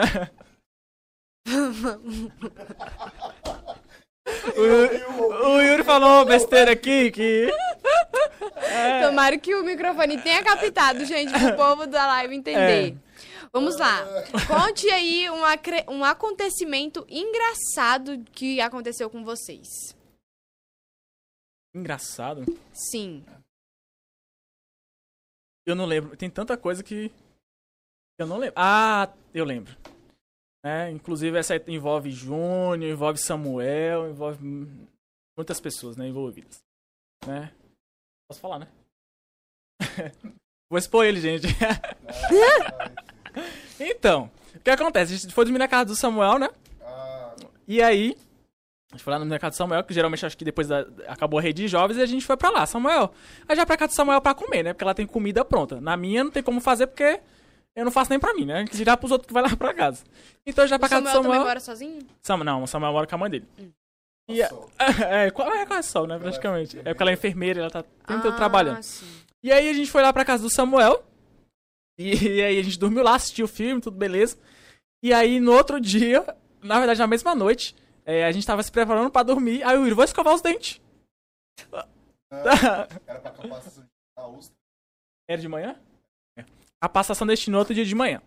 E aí. Aí, tipo, vocês dormiram junto na mesma lá, casa pra isso. estar junto pra ir. Aham. E aí a gente dormiu lá e a gente se arrumando pra ir pra capacitação, o Luiz vai, es- o Yuri vai escovar os dentes. Beleza, quando a gente vai lá pra cozinha, tá o Yuri escovando os dentes na pia da cozinha. Não, véi. Calma, que eu não falei. Calma, por favor. Cada um no seu tempo. e aí, ele tava escovando os dentes lá na pia da cozinha. Cara, na hora, ficou tão marcado, mas tão marcado, que a gente, quando foi o aniversário dele, no ano seguinte, a gente fez um, um, um bolo em formato Não. de pia. Com sabão, com pasta de dente, Se tivesse né? fotos. Se tivesse fotos, né? Mas a gente poderia foi- mostrar. A gente tem fotos aí, né? Do Yuri escovando os dentes desse bolo, né? Em formato de pia, né? Meu Deus Ficou do na céu. memória. Eu acho que se. Eu acho que a igreja toda já deve saber disso, ou não, né? Se não sabe, Não, tá sabendo agora agora. vai saber agora, né? né? Porque toda vez que eu vou dar um jeito de. Eu, eu tô pregando, eu tô falando alguma coisa do Yuri, né? Pra poder, né? É só conhecer mais dele, né, Yuri? E você, Yuri, tem alguma situação engraçada que você passou com... Com, Com Danilo? Tem, tem uma, mas antes só quero em minha defesa. É, nossa, cara de choque do é a pior. Samuel, Yuri? É, é porque assim, imagina. A casa dele, né, tem a pia, aí ele tava passando por um corredor, né? Aham. A cozinha, né? Sim. Fica num corredor. Ele tá passando pelo corredor, ele parou, estátua, os olhos vidrados assim. Yuri, o que, que você tá fazendo aí? em minha defesa, gente. Véi, meu Deus do céu, eu tô tentando imaginar, tipo, a pessoa na pia do banheiro. Tinha louça? Não tinha louça, Ah. tava vazia. Porque o Samuel limpa, lava a louça no dia anterior. E outra coisa, ele tava no banheiro, tomando banho, né? No quarto da mãe dele. Nesse dia ela tava em casa. E ela- eu falei, não vou entrar no quarto da mãe do Samuel com ela dormindo lá. Não, imagina a cara banheiro. dela dizendo, nossa, os amigos do meu filho simplesmente lavaram a boca na minha pia do meu, da minha cozinha. Aí eu falei, não, não vou entrar no quarto dela, né? Aí eu falei assim, não, o Samuel tá no banheiro, está atrasado, eu vou aproveitar que não tem louça aqui, vou escovar rapidinho, depois eu jogo água e vou embora. Falei, tá bom.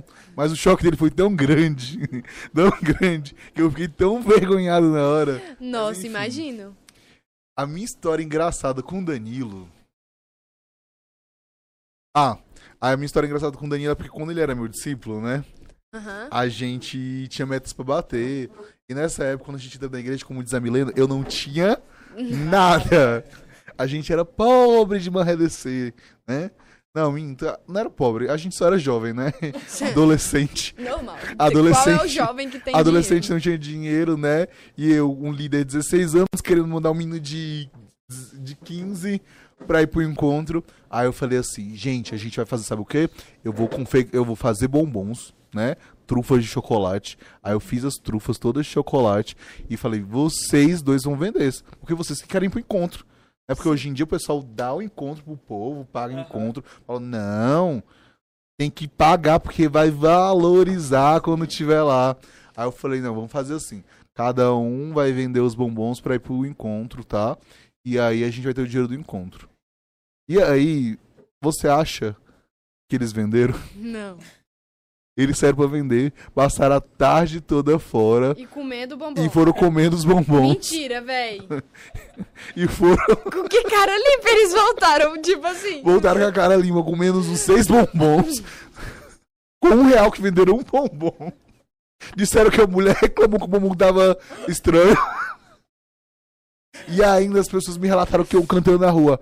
Escravos do Yuri vendiam os bombons. Falando ainda mal do líder, você acredita? Véi, meu.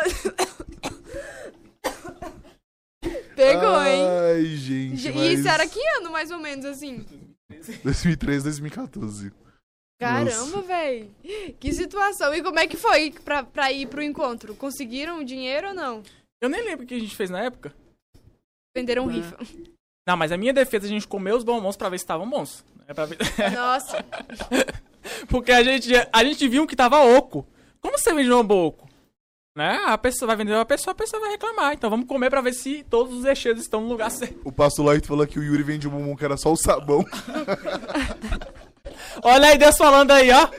Olha Deus falando. Rapaz, Deus está usando o pastor lá na casa dele. Ai, meu Deus. Jesus. Vamos lá. Tudo bem. Produção, pode. o- Tá usando o fone ou não? Pode tirar? Então vamos tirar aqui da mesa os fones.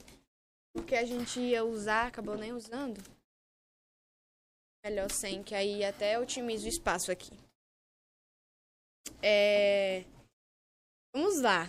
Agora, gente, a gente vai começar umas perguntas pesadas. Preparem. Vem uma, um babado forte. Notícia boa, o engajamento tá só aumentando mesmo com mais tempo de live, vocês acreditam? Show. É, tem quantas visualizações aí? Quanta gente? A gente começou com 33, agora está com 52 pessoas ao vivo online. Mui- um beijo, gente. Oi, Obrigado, pessoal. gente, por querer nos assistir. Vê aqui que o Yuri escovou o dente na pia, Na pia, é. de lavar a louça da E eu tenho casa. fotos e prometo que irei postar, tá bom? Me cobrem, por favor. Agora, no... no... Vou marcar. Sim. É tipo isso. É, gente, o passado de, vo de vocês assombra vocês? O pass- Meu passado me assombra? Sim. Bom, o meu não. Eu, eu acho. Eu sempre falo, né, que eu fui. Jesus me resgatou a tempo. Né? A tempo. Porque eu já tava ali na fase dos 15 anos, quando eu aceitei Jesus, eu já tenho 25, né? Uhum. Uns 10 anos aí. E aí já tava numa fase em que eu tava já vá pensando em começar a aprontar. Uhum. Né? Eu sempre fui uma pessoa. Quando eu era do mundo, o pessoal. O Yuri brinca, né? Que eu morava lá nos predinhos, gente, Nova Canaã. né? Pra quem não sabe, respeita o nome do condomínio. Nova Canaã. E morava lá em Canaã. Nova Canaã, só o nome do condomínio. E aí ele falava que eu vim- fazia aviãozinho, que eu vendia produtos, tudo mentira. Produtos. Ah, se ele falar isso, é mentira, né? Dizendo que me, me evangelista foi me resgatar lá no meio do, da galera lá que vende produto, né? né? Produto. Enfim, mas não foi. Entendeu? Então eu era uma pessoa mais de boa, mais tranquila, mais estudiosa. Acho que eu aprontava mais na escola, na escola, né? Na escola, na verdade, a maioria dos jovens apronta na escola. né? Sim. É, na escola onde os jovens, né, se mostram quem são de verdade. Exatamente. Né? Você, então você tá falando que você não era uma pessoa que fazia, tipo, ia pra festas, Não, eu não era. bebia, usava drogas. Quando eu aceitei Jesus, eu acho que era uma época que eu ia começar a aprontar já. Acho que aí Ah. eu falei, Jesus começou. É, tanto é que. Antes dele, fa- dele fazer qualquer coisa, show. né, Tanto é que não tem aquele, aquele testemunho, nossa, é que eu vendi aviãozinho. é que... Não tem, né? Mas graças a Deus, eu, eu, acredito, eu acredito que Deus ele faz tudo no tempo certo, Sim. né? E é isso. E você, Yuri? O seu passado te assombra? Gente, sombra. Tem muitas coisas que eu pudesse eu mudaria, porque apesar de eu ter entrado pra igreja com 14 anos de idade, que é muito, eu já tinha feito muito. Né? Eu já tinha uma vida sexual ativa com 14 anos. Então, Caramba. assim, besteiras e eu me arrependo. Se eu pudesse voltar lá atrás, falaria. Eu não faria as mesmas, sabe? Mas. Na verdade, minto, vou trocar. Eu não me assombra, porque a Bíblia fala, né, que Jesus pegou todos os nossos passados, todos os nossos pecados, jogou no mar do esquecimento. Se ele não lembra, que era a única pessoa que poderia me acusar, por que eu fico, eu vou ficar me acusando, sabe? Mas por um bom tempo eu ficava assim, nossa, fulano me conhece lá daquele passado. nossa, vou passar do outro lado da rua, na outra calçada. Hoje em dia, eu falo, nossa, fulano, você, aí fulano, nossa, Yuri. Sim. É bom a gente ver, né? Uma pessoa que era lá dos primórdios. Antes eu ficava com vergonha de falar com essas pessoas. Hoje em dia eu falo, ah, tô nem aí, né? Hoje em dia eu falo, ah, glória a Deus que me encontrou aí na rua e vê que hoje em dia Eu Jesus mudado. mudou a minha vida. É, Yuri, você falou que você, antes, você aos 17 anos, você tinha uma vida sexual ativa. Aos 14. Aos 14. Você acha que, que isso vai influenciar no seu casamento? Eu sei, porque assim, ó, pra mim uma vida sexual já foi muito importante, já foi muito importante, né? Era algo que falava assim, nossa, isso aqui eu não vivo sem. E aí hoje em dia eu tenho um, algo com Deus, eu falei assim, Senhor, eu tenho um, um compromisso contigo.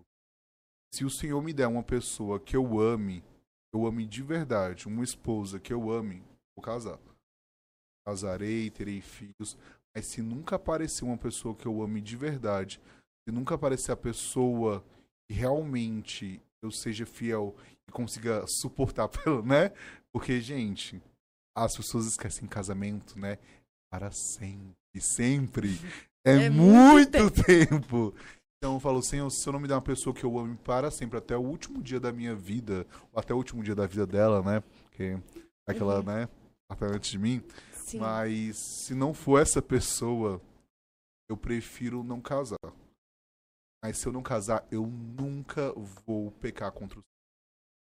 Eu nunca vou pecar contra o Senhor, porque o Senhor ainda é e sempre será a minha maior prioridade. Então eu acho que sobre afetar o meu casamento, não. Porque hoje em dia o sexo não é a coisa mais importante pra mim, sabe?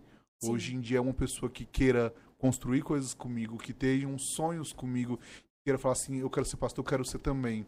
E quando eu estiver consolidando um discípulo na igreja, quando eu falar, não, meus discípulos né, querem sair hoje. Não, você não vai. Não, eu vou.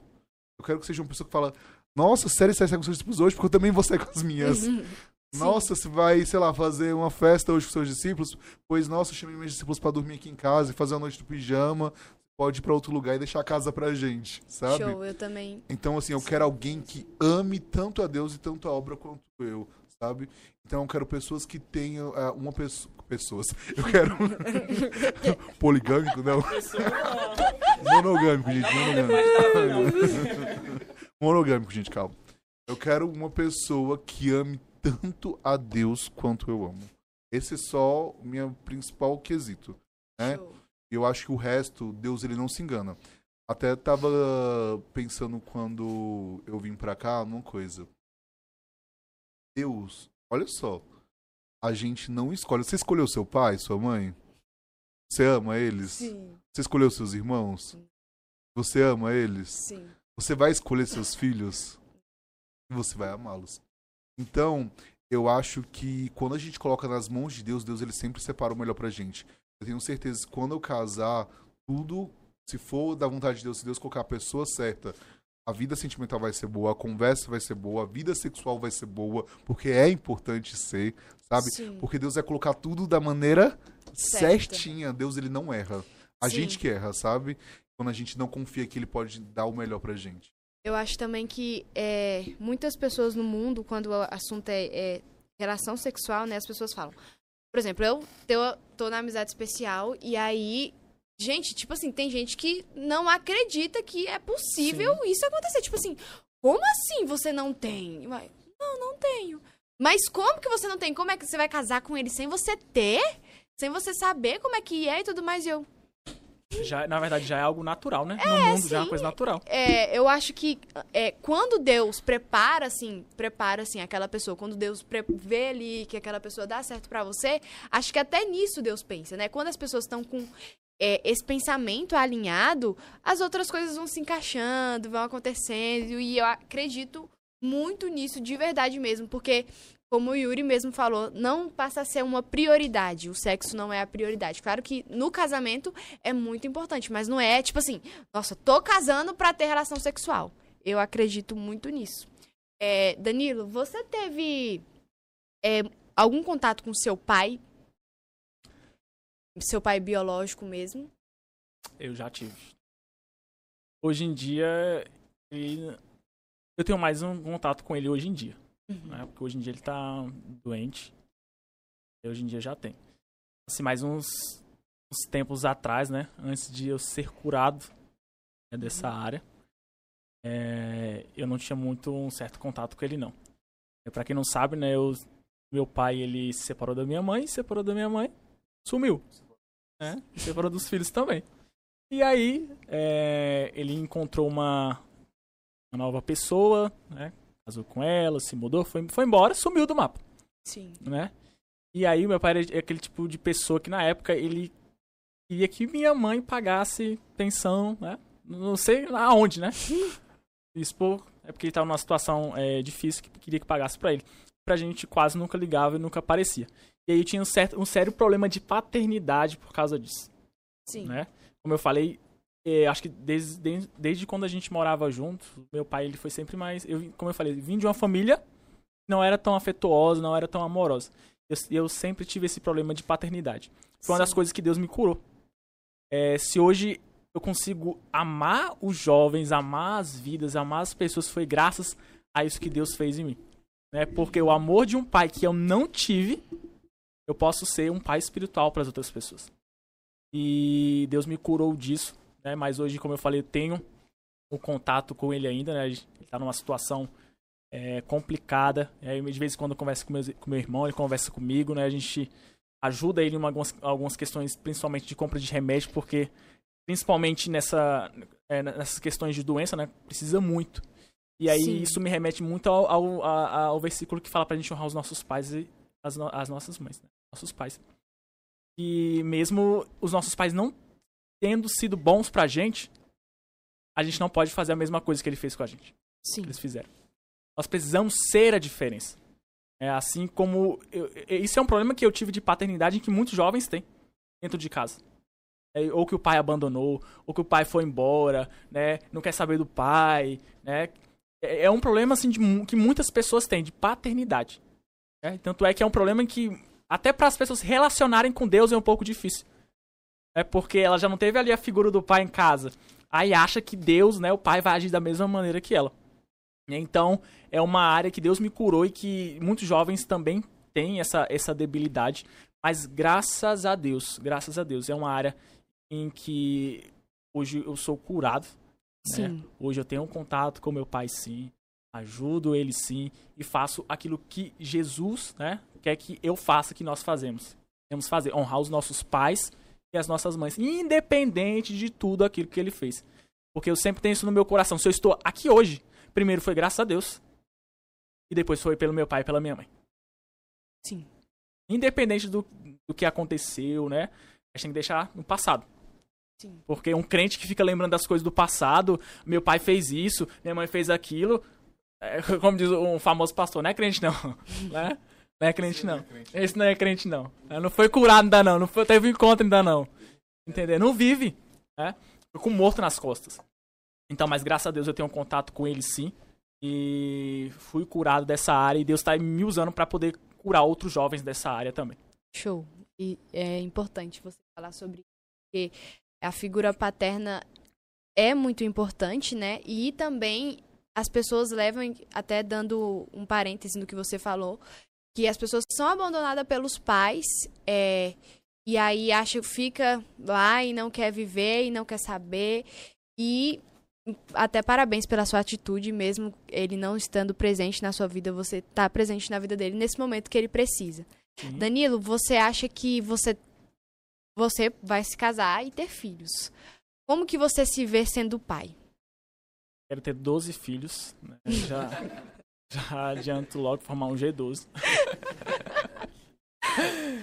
Mas enfim, é, como eu me vejo como um pai, como eu falei, né? Eu, eu fui curado muito sobre essa questão de paternidade Sim. com vidas. É engraçado que Deus ele vai, ele sabe como te sarar, como te libertar, como te curar. Eu fui, é, Deus foi tratando isso né, com os discípulos, com as pessoas, né? Discípulo que chegava com problema de paternidade e eu vi, aqueles, meu, meu Deus do céu, precisa ajudar esse menino aqui, precisa, né? é, tomar uma atitude, atitude de um pai que ele não teve. Sim. É, e eu me vejo como um pai, um pai que eu não tive, como eu queria ter. Aham. Eu me vejo como um pai que Deus ele quer que eu seja. Um pai amoroso, um pai que cuida, um pai que firma os seus filhos em Deus, na presença do Senhor. É esse tipo de pai que- eu quero, que eu quero ser, marcar os meus filhos. Marcar os meus filhos é, de uma forma positiva. De uma forma em que eles vão, vão lembrar de mim e falar, "Ah, meu pai, ele, ele, servi, ele servia a Deus. O meu pai, ele foi atencioso. O meu pai, sabe, ele estava perto, né? O meu pai me ajudou a me encontrar com o meu pai do céu. Sim. E é isso. É, é um legado importante, né, na vida. É, Yuri, vamos falar um pouco sobre antes de você entrar na igreja. Com- como, qual a pessoa que você era antes de você entrar? Tem. Eu acho que o meu testemunho tem partes. Tem várias coisas. Né? Alguns, né, eu acho. Eu abro pra quem precisa saber. Porque, assim, não falo nem de quem merece. Não, nem sobre merecer. Mas pra quem precisa. Porque eu acho que coisas, né. E, tipo assim, se não vai te acrescentar, se não vai te ajudar a vencer nada. Tá, sabe? Então, eu gosto de. Assim, que eu conto quando eu vejo que alguém precisa, sabe? Alguém tá precisando, eu vou chego lá e falo, olha, essa parte do meu testemunho. Mas assim, o que eu gosto de para todo mundo era uma pessoa completamente sabe? Eu cresci num lar onde bem sabe? Eu Sim. sempre tive pai e mãe em casa, mas a minha mãe era muito presente e meu pai era como se tivesse, sabe? Pai trabalhava muito. Mas eu acho que na verdade, até digo, era muito coisa de satanás, porque hoje, né, eu consigo ver que meu pai era. Sabe, depois de grande, depois que eu fui curado, eu falei, caraca, meu pai me colocava numa bike, olha só, lá no setor de chakras, pedalava com meu irmão numa bike até o antigo Super Maia, que ficava ali no, eh, no shopping em Valparaíso, quando não era nem shopping sul. Aí lá tinha uma cascatinha e um parque de areia na frente. Ele ia lá, comprava iogurte num pacotinho, aquele iogurte de saquinho Sim. de 1,50, levava Uhum. os copinhos de casa na mochilinha, sabe?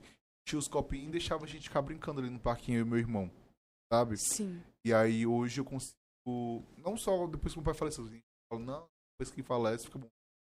Eu conseguia ver que meu pai era um cara muito bacana. Meu pai- Meu pai é um cara muito bom. Sempre ele lutou pra nos dar o melhor, sabe? Quando eu era criança, né? Ainda mais quando você vira adolescente, você é muito Acha rebelde, que os pais não sabe? fazem nada, né? Meu Deus, meu pai me odeia. Pai é um merda. Minha mãe, meu Deus, me proíbe de tudo, porque só eu faz o fulano mais legal, sabe? E meu pai trabalhava muito quando eu era criança. Muito, muito, muito. Meu pai tinha dois empregos. Minha mãe podia falar que ela era Rochelle, sabe? ela esfregava. Meu marido tem dois empregos. Meu pai entrava um às sete da manhã e saía do outro meia-noite. Ele pegava o último que saía de Brasília. Ele trabalhava no Conjunto Nacional, num restaurante, na praça de alimentação. O último ônibus que saía era o que ele pegava. Caramba. Então, assim, hoje eu consigo reconhecer, cara, esse cara é incrível, velho. Ele Ele trabalhava. não tava presente fisicamente, né? Aham. Na maioria do tempo, mas ele tava ali na providência, né? De conseguir o Sim, não. dinheiro pra. E o mais incrível dessa providência é que todo mundo fala, nossa, só pensa em dinheiro, não pensa na família. Ele, eu assim, pai, ele às vezes abria mão pra isso, né? Pra uma cueca, minha mãe pegar o dinheiro que ele dava e lá comprar roupas pra ele.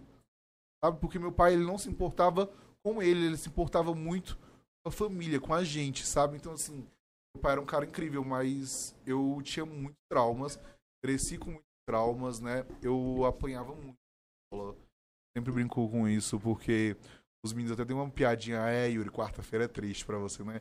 Porque, vocês sabem, as escolas antigamente, tinha uma professora de segunda a sexta, uma professora que dava todas as matérias. Uhum. Basiquinho de inglês, um pouquinho de matemática, né? Um pouquinho de ciência, aprender o nome do- das partes do corpo humano, mãos, não sei o quê.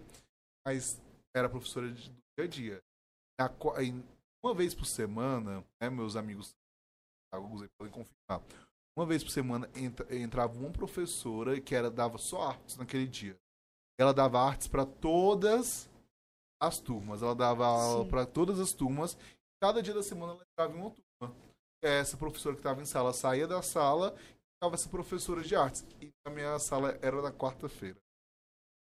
A outra professora, ela colocava assim. Ninguém deixava me tocar, porque ela falava, se tocar no Yuri. Aí eu tinha uma professora assim, a professora do dia. Se tocar no Yuri, vão pra coordenação, vão se ver comigo. Não sei o quê. Essa professora quarta-feira era aquela pessoa muito passiva. Nem com nada. Nossa, nem com nada. Então, assim, eu apanhava muito na escola. Muito. A ponto de chegar em casa e falar assim, pra acabar com a minha própria vida. 10, 9 anos de idade, sabe? Sim. Eu apanhava muito na escola, apanhava porque falava, nossa, ele é gordinho. Apanhava porque eu tinha trejeitos, sabe, de menina. Às vezes, nossa, é uma menininha. Apanhava porque eu sempre sentava na frente, né? E eu sempre fui um nerdzão. Nerd, assim, com todas as características de nerd. Então, toda semana eu apanhava. Eu lembro que um dia minha mãe foi reclamar na escola e falou assim, olha, ele apanha todos os dias. Quartas-feiras ele apanha na sua aula. Perdão, todos, todas as quartas-feiras ele apanha na sua aula. Né? A professora...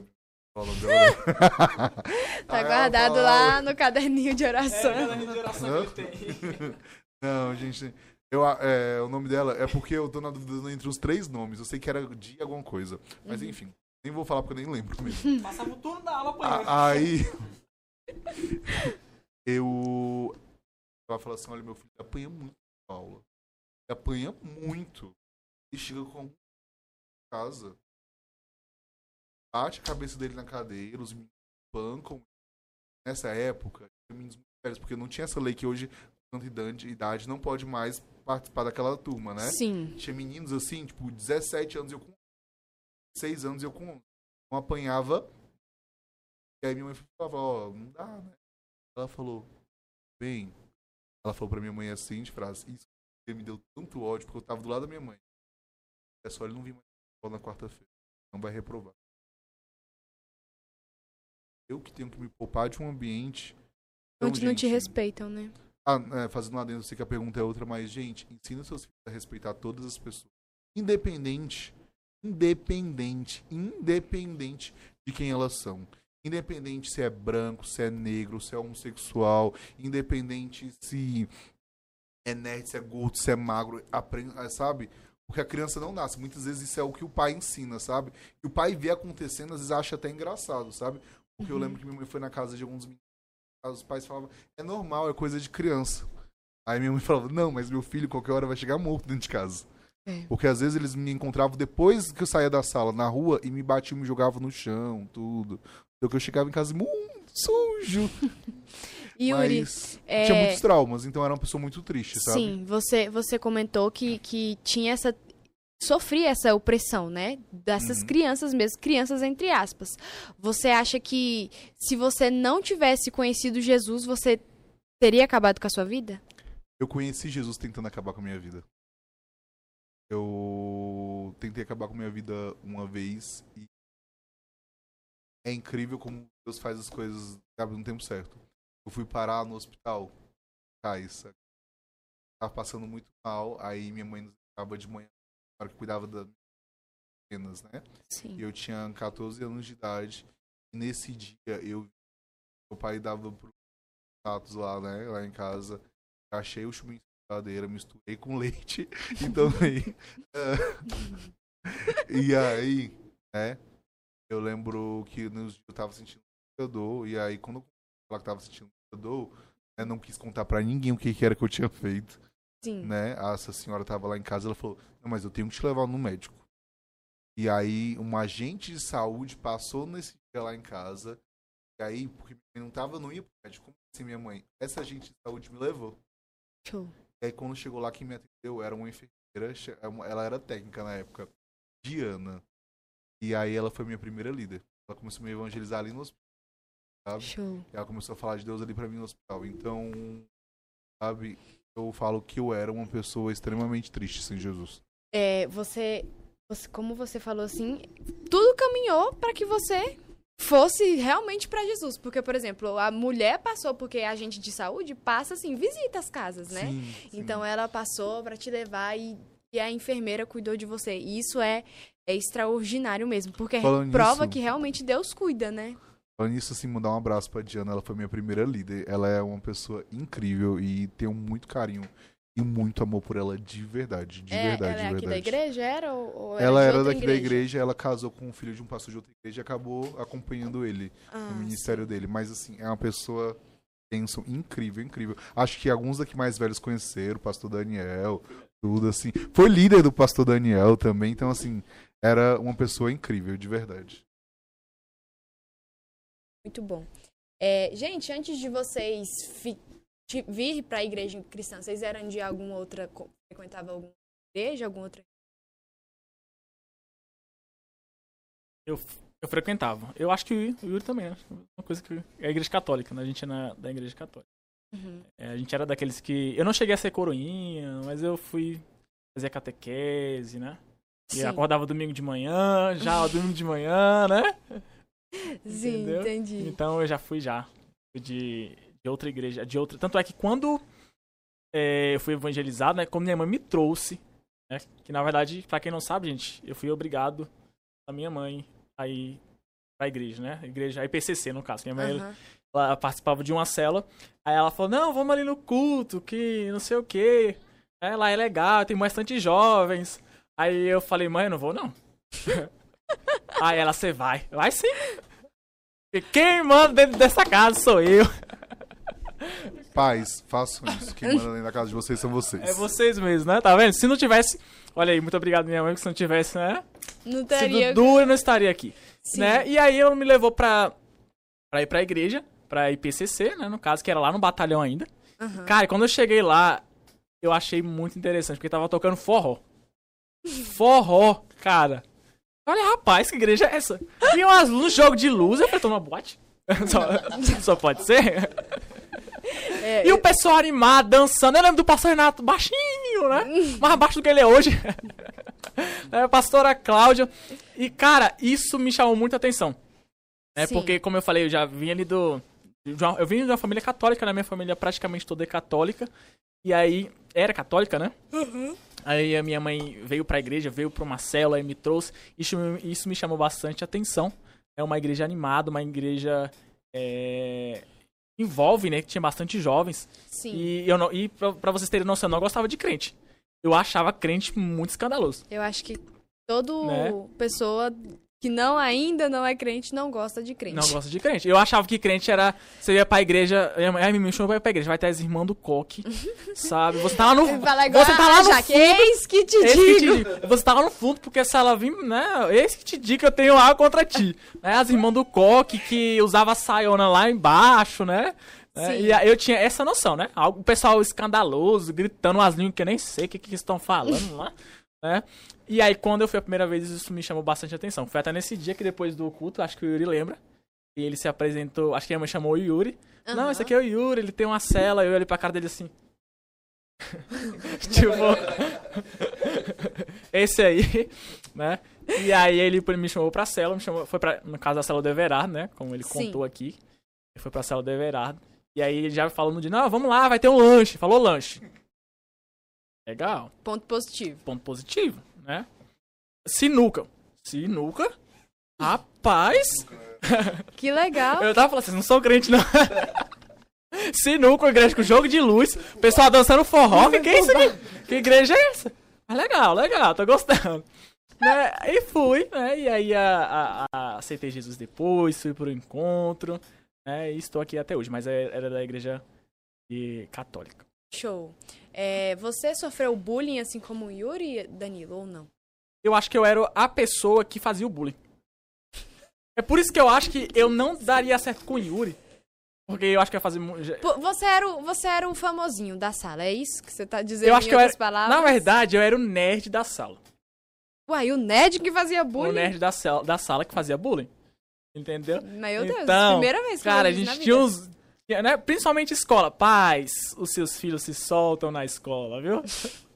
Se Ele não é a mesma pessoa que ele é em em casa. casa, né? A, a- a quarta trindade. Mas na escola. É, mas enfim, só um, só um conselho aí pra, pra vocês. Ficarem É, atentos. Tem pais que a professora fala: meu, meu filho, o seu filho faz isso e isso. Meu filho? Não, Tem- acho que tem isso não. muito, muito pai e mãe que fica passando mão na Que cabeça. passa- é por isso que passa a mão na fica cabeça. o povo mimado, que não dá conta de ouvir uma coisa que já fica, ai, meu Deus, você pisou no meu calo. Sim. E hoje, e hoje a gente tá vivendo em tempos em que eu acho que é os alunos que tá dominando a sala, né? Que a gente vê tanto caso de professor vai falar alguma coisa com o aluno e aí o, o, o aluno não gosta, vai lá e mata o professor. Isso, Sim. cara, pra gente ver em que tempo que a gente tá. Forte. Que tempo que a gente tá. E aí, quando eu era. Eu ainda, eu ainda estudava ainda, né? Eu era mais aquele que fazia o, o bullying, né? Com a galera, com o pessoal, né? E. Mas enfim, você fazia nas escondidas, né? Quando. Aí, é, geralmente é minha avó, né? Minha avó ia na época lá nas reuniões da, das, da escola. Minha avó vinha da Bahia e vinha. Olha só, vinha da Bahia pra eu eu vinha da pra fazer reuniões, né? Minha mãe, ela- minha mãe sempre foi de trabalhar, né? Como ela era o, o homem e a mulher da casa, né? Ela tava trabalhando e tudo mais, não tinha muito tempo. Aí minha avó vinha pras reuniões e os professores, nossa, essa sala, aqui- parece que toda sala que eu era, era a pior de todas. Sim, gente. Eu por acho que, que- que acontece isso? eu Porque acho que o erro era eu, não sei o que que era, É a pior da eu sala. não, não sei. Aí, ela, aí os professores falam, nossa, essa sala aqui é demais.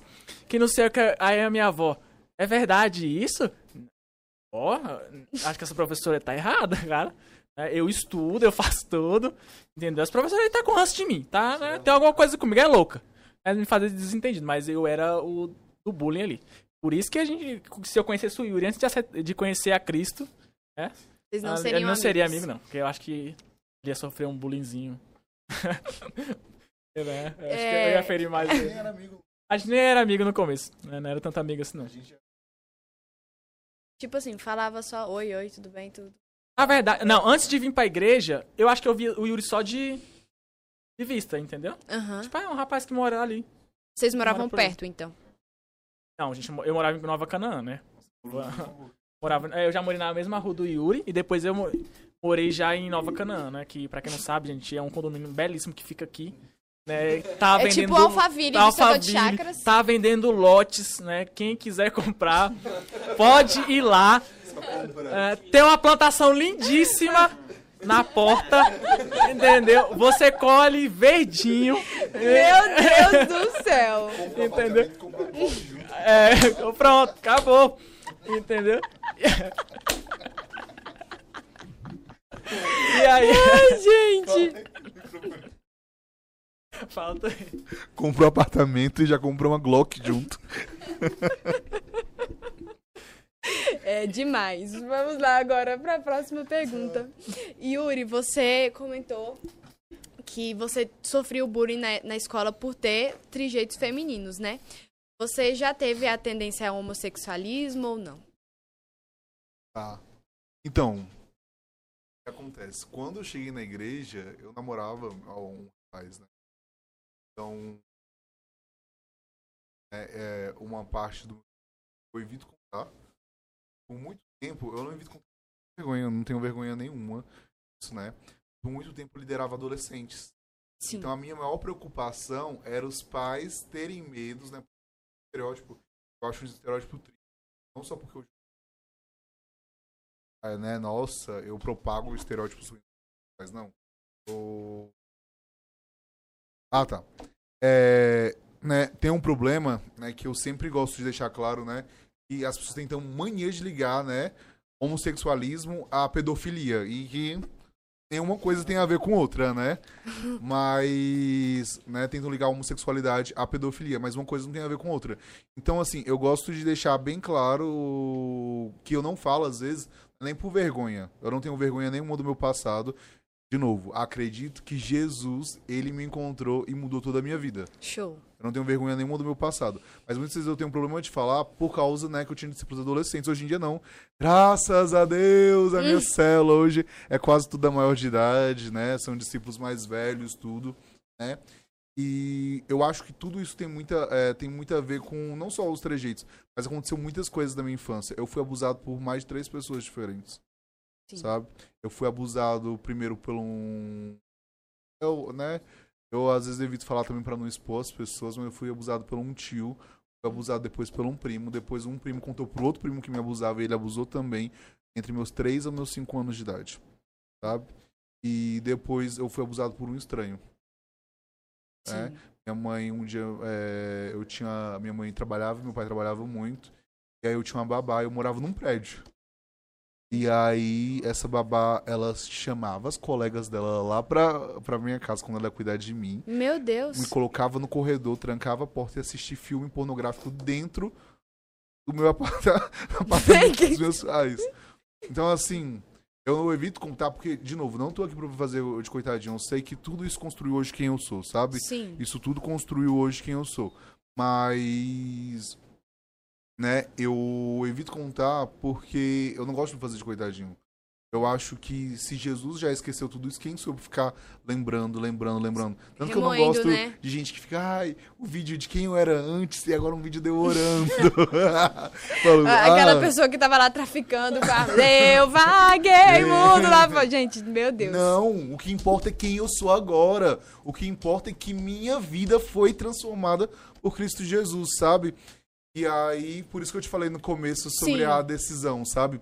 Uhum. É, quando eu entrei pra igreja, né? Eu falei, Deus, será se um dia eu vou conseguir casar? Será se um dia eu vou conseguir ter uma esposa? Será se um dia eu vou ter alguém? Porque hoje eu não quero fazer nada para aparentar os outros. Eu não tenho preocupação nenhuma de fazer as coisas para ah, receber aprovação. Eu né? quero receber aprovação porque as pessoas têm que ver a transformação de Jesus na minha vida e eu tenho que me autoafirmar. Não, eu quero fazer as coisas porque verdadeiramente está no meu coração. Verdadeiramente eu amo a pessoa com a qual eu estou, sabe? Sim. Então, isso no meu último relacionamento, eu até falava muito isso pra pessoa, falava: "Eu amo você". Se um dia você tiver dúvida sobre isso, é melhor a gente terminar. E graças a Deus não foi por causa disso que a gente terminou, por outros motivos, né? Mas eu gosto de deixar bem claro. Se um dia eu for casar, eu quero ser com uma pessoa que eu amo. Se não, eu não tenho um problema em passar o resto da minha vida fazendo só a vontade de Deus. Show. Solteiro, sozinho, tranquilo. Solteiro cobiçado, rico. Mas não tem um problema nenhum, sabe? O importante, eu sempre digo, o problema não é o desejo homossexual, o problema é a prática. Porque desejo, por exemplo, você tem desejo de pecar?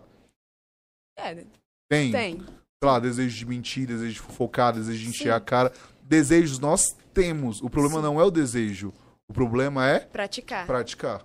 Então eu sempre falei, Deus, se realmente nunca tiver um casamento com uma mulher, né?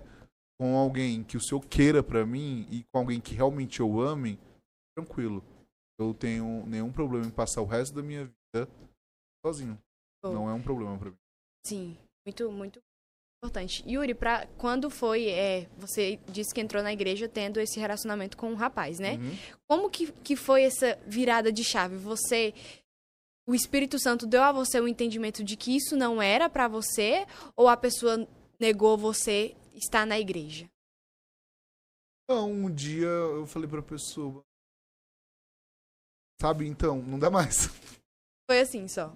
Foi. Por, porque você não queria mais ou porque o Espírito Santo trouxe a você que não era o ideal?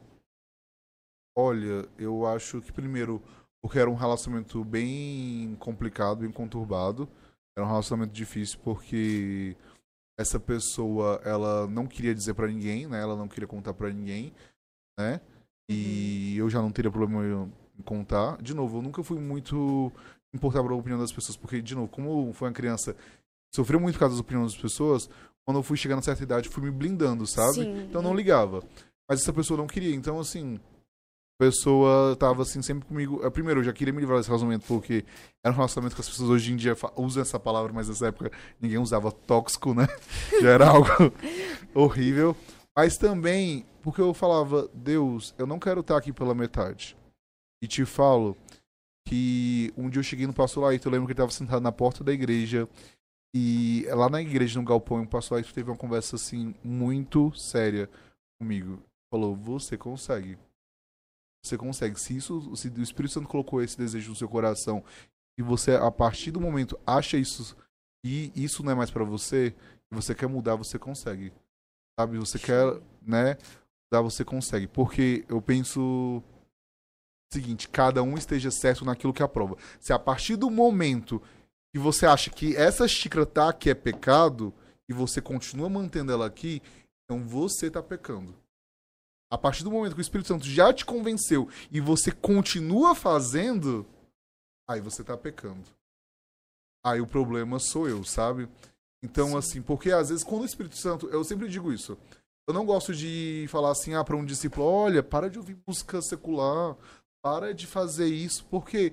Porque ainda o Espírito Santo não convenceu. Ele ainda acha que aquilo é certo. Mas Sim. a partir do momento que o Espírito Santo o convenceu e ele sentiu no coração que é errado, ele continua fazendo, é simplesmente porque ele não quer, sabe? É simples... Aí sim é o maior pecado pra mim que existe. Ele sabe que tá errado e ainda quer continuar fazendo, Sim, sabe? vive ali em iniquidade mesmo, né? Não vê, não tem É, desejo, não É tem a um palavra desejo. que a gente usa já é iniquidade, que é o pecado consciente. E eu quero fazer, sabe? Eu Sim. quero fazer mesmo sabendo que é errado. Eu acho também que quando a gente te- vê que aquilo é pecado, que a gente sabe que aquilo que a gente está fazendo não é o certo, é, vive muito ali, a nossa vida fica parada e a gente vive naquela coisa. Então, a gente, antes mesmo da gente pecar, é, foi até eu, eu citei aqui no podcast da Carol, na- que teve a Carol, porque ela fala isso muito pra mim. Ela fala, Ana, se você tem o desejo de fazer tal coisa, é sinal de que Deus tá te dando um alerta de que se você fizer, vai gerar uma consequência. Eu tenho uma. Né? A minha antiga líder, a pastora Jéssica, ela sempre falava uma frase que era batata. Quem não confessa tentação, confessa pecado. Então, ela falava, quando você tiver com uma tentação, minha já chega aqui, por favor, deixa eu contar, deixa eu contar, tipo chave, sabe? Deixa eu contar, deixa eu contar, porque se eu não contar, vai, dar fazer- ruim. vai Vai dar ruim. É, e acho que muitas das vezes as pessoas ficam com vergonha de contar. Tipo assim, por exemplo, ai, Carol, eu tô com vontade de. Ó, ver pornografia. É, de beber, Carol, eu tô com vontade de beber. E aí? Mas às vezes as pessoas criam aquela coisa de que, meu Deus, ela vai me julgar, ela vai tudo, isso aqui, isso aqui. Só que o líder, ele tá ali, o papel dele é acolher. O papel dele é entender você e te direcionar, te dar o caminho de Deus. Falar, olha, se você beber, tudo mais, não, sabe, assim, realmente ter aquele Eu acolhimento. lembro uma vez que me surpreendeu muito, sabe? Porque eu lembro, eu era líder já, né? E um Sim. discípulo chegou e falou assim pra mim, Yuri, algo, não sei como contar. Aí eu falei, meu Deus, o que, que será, né? Aí ele falou, Yuri, infelizmente, né? Um dia eu tava sozinho em casa, mas meu primo e minha irmã, e a gente acabou, né, tirando a roupa um na frente do outro, sei o que, fazendo algumas coisas, né, que não deveriam fazer. Sim. E ele achou que eu fosse fazer uma cara tipo assim, meu Deus, vai embora daqui agora, pecador. né? E eu julgar, eu falei, você tá Aí ele falou, e esses pensamentos agora ficam passando na minha cabeça o tempo todo. Eu falei, você tá triste com isso? Sim. Você tá arrependido disso? Sim. Você hoje faria novamente? Não. Falei. Você quer é, pedir perdão para Deus? Quero, quer que eu ore por você? A partir do momento, Deus não lembra mais disso. Nem você deveria lembrar. Oh. Sabe? Porque a gente ente não entende que não existe pecado grande que Deus não possa perdoar. Esse é o pior Sim. pecado que você pode pensar. O assassino da mãe. O dia que ele pedir perdão pra Deus, Deus o já perdoou. Ele vai ter que enfrentar as consequências, porque consequências é um fato. Ele vai ter que ir preso, não sei o que, o que for. Mas Sim. Deus o perdoou. Ele vai estar lá no céu. Jesus perdoou um ladrão do lado dele na hora de morrer.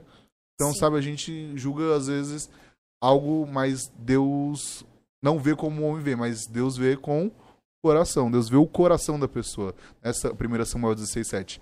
É, o homem vê a aparência, mas Jesus, Deus vê o coração, Show. a intenção, sabe? Muito, muito, muito importante falar sobre isso. Parabéns, Yuri, pela sua superação, pela sua dedicação, porque é, é notável isso, tanto que você tem sua célula, você caminha e a gente pode ver isso. Parabéns de verdade. Tenho Obrigado, certeza que é um testemunho. Não é fácil. Sim, não é, eu tenho certeza que não. É um testemunho muito lindo e que com certeza vai ajudar outras pessoas também. É, falando já um pouco sobre essa dedicação ao ministério, o Yuri tem a célula dele, Danilo também. É, vocês se veem, assim, liderando mais gente, gente? Tipo, além do que vocês lideram? Sempre. assim, é. Deus me. Quando eu fui abrir uma célula, na verdade eu fui chamado para ser líder, eu não queria, né? Coisa que. Uma coisa que não queria, que não vinha no meu coração ainda. E foi até com a, com a minha ex-líder, a pastora Jéssica. Eu sempre falo com ela, cara, tudo que eu aprendi hoje, tudo que eu sei de liderança hoje, foi graças a ela. Show. É, graças a ela. Porque ela ensinava coisas assim, nos ensinava coisas, né? E aí, quando Deus me chamou pra abrir uma célula, eu fui aprendendo, né? Deus foi colocando isso no meu coração, o desejo de abrir célula. Eu tinha medo, né, de falar com as pessoas, medo de, de não conseguir ganhar outras pessoas pra Jesus, não conseguir ser um líder de verdade, né? Porque acho que geralmente quando a gente tem esses, esse primeiro, esses desafios, a gente a gente sempre tem esse, esse certo receio, esse certo medo. Aham.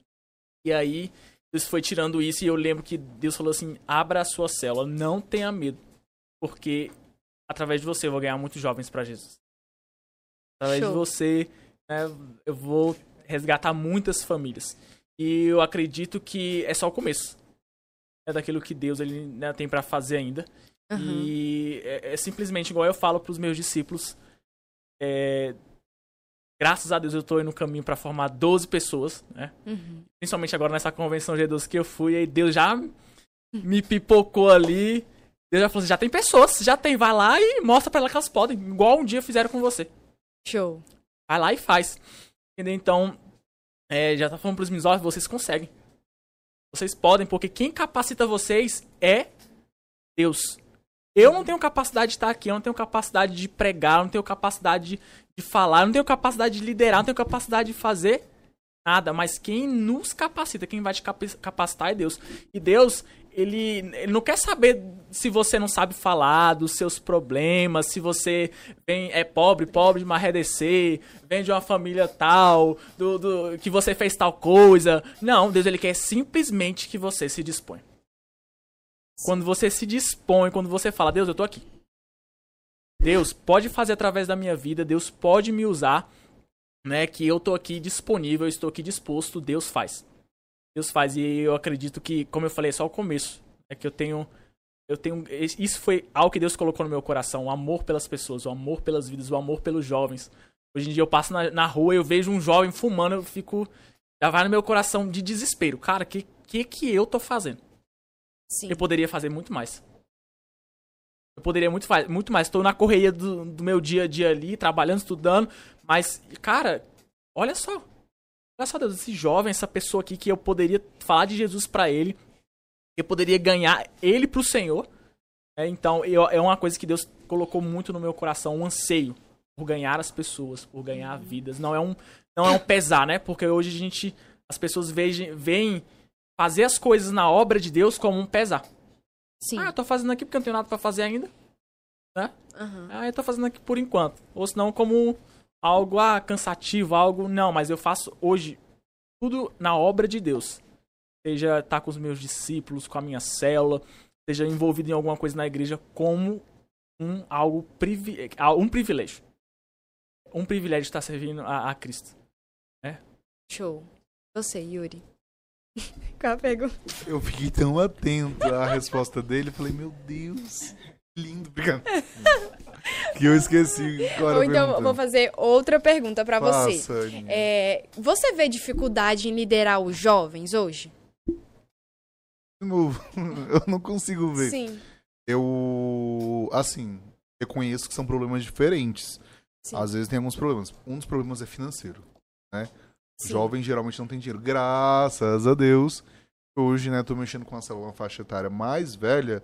Sim. E aí todos geralmente trabalham. Quando não trabalham, dão o seu jeitinho de, né, conseguir algum dinheiro. Mas, assim, quando são muito novos, igual quando eu comecei minha célula, eu tinha meninos de 12, 13, 14 anos. Aham. Você tem que se virar pra vender bombom na rua. Sim, Porque nem o líder tem dinheiro. Imagina É. o discípulo, sabe? Então, assim, era bem complicado. Mas eu decidi abrir minha, abrir minha célula com 16 anos. Então, assim, no começo foi muito, né, erro, muito acerto, erro, acerto, erro, acerto. Eu fui aprendendo, né, o que funcionava e o que não funcionava. Uhum. Mas eu comecei a perceber, sabe o quê? Que quando você confia na força do seu próprio braço, não funciona. Show. Sem oração, não funciona. Sem jejum, não funciona. Quando é, eu te falo, um exemplo, né? Existe, teve um encontro com Deus agora. E eu percebi algo assim, né? É, esse discípulo ele vai falar: Meu Deus, o Yuri tá falando de mim. Não vou te expor, cara. Não se preocupe. né? Esse discípulo ele pegou e falou assim: Yuri, eu não vou, não tô com muita vontade pro encontro, não tô me sentindo bem, não sei o que, não sei o que, não sei o que. Aí é meio 50, por 50 que eu tô com vontade de ir. Eu falei, sério? Sério. Aí eu falei, vou te dar três motivos pra você ir. Esse, esse, esse. Aí dei. Aí depois, né? Eu conheço todos. Os pais dos meus discípulos eu conheço todos muito bem, converso com todos. Aí eu falei, quer saber? Eu vou lá na mãe dele e vou falar assim, Fulana, fala com ele pra ele ir. Porque ela gosta de mim, ela vai obrigar ele a ir. Eu falei assim, não, eu vou conversar com a namorada dele. Vou falar, namorada, pede pra ele ir. Aí eu falei, quer saber? Eu vou orar. Show. Eu falei, eu vou orar, porque eu tenho que parar de confiar na força do meu próprio braço. É claro que isso já venho aprendendo há algum tempo, mas nessa sexta-feira do encontro, Deus falou muito forte isso comigo. Falou assim, Yuri, para de confiar na força do próprio braço, vai orar. Eu falei, Deus, eu quero te apresentar agora a vida do fulano. Eu, é, eu não sei porque ele não tá com vontade de ir ao encontro, mas eu sei que é uma experiência que vai mudar a vida dele. Eu sei Sim. que vai existir a vida dele antes do encontro e a vida depois do encontro. Eu sei que vai ser benéfico. Eu não tô pedindo isso, Senhor, porque é bom pra mim. Eu não tô pedindo isso pra bater um número, porque a inscrição dele tá feita. Não tô pedindo isso porque é mais um na minha cela, porque eu gosto de encher, porque eu gosto de quantidade. Eu tô pedindo isso, Deus, porque verdadeiramente eu amo esse discípulo. E verdadeiramente eu quero ver a vida dele, né? Melhorando cada dia mais. Eu quero ver ele voando. Esse é o meu sonho, porque é como se fosse um filho. E aí eu falei, vou orar. Falei, Deus, e só o Senhor pode convencer o coração dele. Eu não vou usar de nenhuma artimanha, eu não vou falar com ninguém, eu não vou usar de palavras bonitas, eu não vou pedir pra alguém convencer ele. Só o Senhor pode fazer. E aí quando foi 6h50 eu tava até ocupado. Falei, não, 6h50 eu passo aí pra te buscar, pra falar com você. 6h50 eu tava ocupado, eu fui levar umas coisas que o pastor Ayrton pediu pra mim na chácara, a pastora Kelly pediu, levar uma pessoa que o pastor Ayrton pediu na chácara do encontro. E aí eu voltei 8 horas, o ônibus tava era saindo, minha mala não tava pronta. Eu vi só a mensagem dele na estrada assim, ele falando, Yuri, eu fiz o que eu tinha, os meus estudos agora à tarde, o vestibular, é um, ele faz, ele, né, estuda. Aí ele falou, eu fiz uns simulados, deu tudo certo. Eu fui pra academia, deu tudo certo. A tarde toda fluiu, eu vou pro encontro. Show. Eu falei, Deus, é só o Senhor quem faz. Show. Eu não preciso, sabe?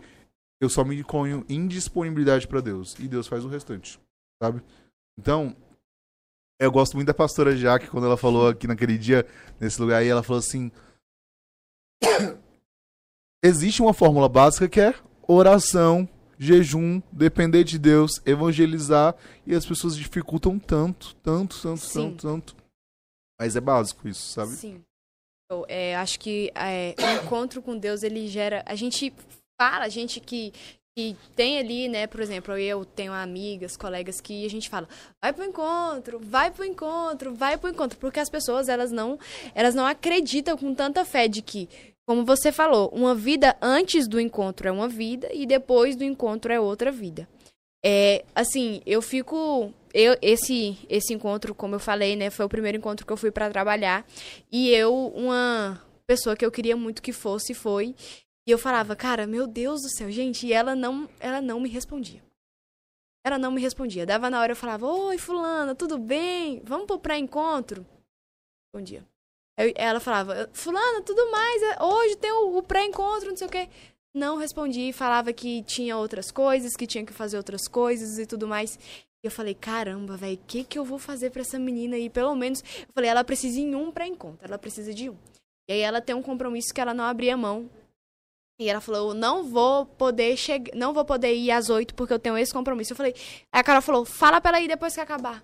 Eu falei, então eu vou esperar você e a gente vai depois. A gente chegou aqui 8h40 no primeiro pré-encontro. No segundo, ela me deu perdido. Não foi, não veio. Mas veio em um. E, gente, no dia do encontro, eu.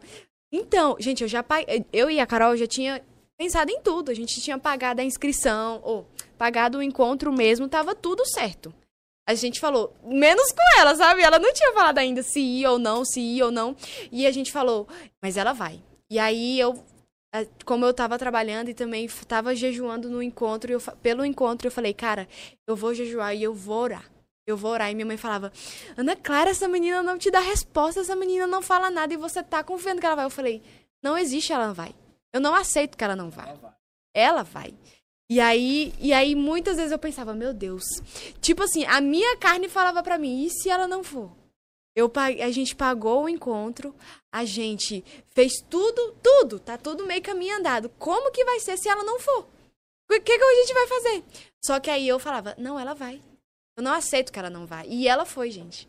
Ela foi e ela, e ela ainda se batizou, pra vocês terem noção. E eu falei, caramba, ho- hoje mesmo eu tava, acordei assim, fazendo meu devocional. Eu falando, Senhor, obrigada. Obrigada. Valeu a pena a oração. Valeu a pena o jejum. Valeu a pena mandar mensagem. Valeu a pena. E valeu mais a pena ainda depois que ela se batizou. Ela me agradeceu. É, Sim, ela me não agradeceu. E eu falei, Jesus, eu, eu chorava, eu só chorava porque eu dizia, Deus é bom demais.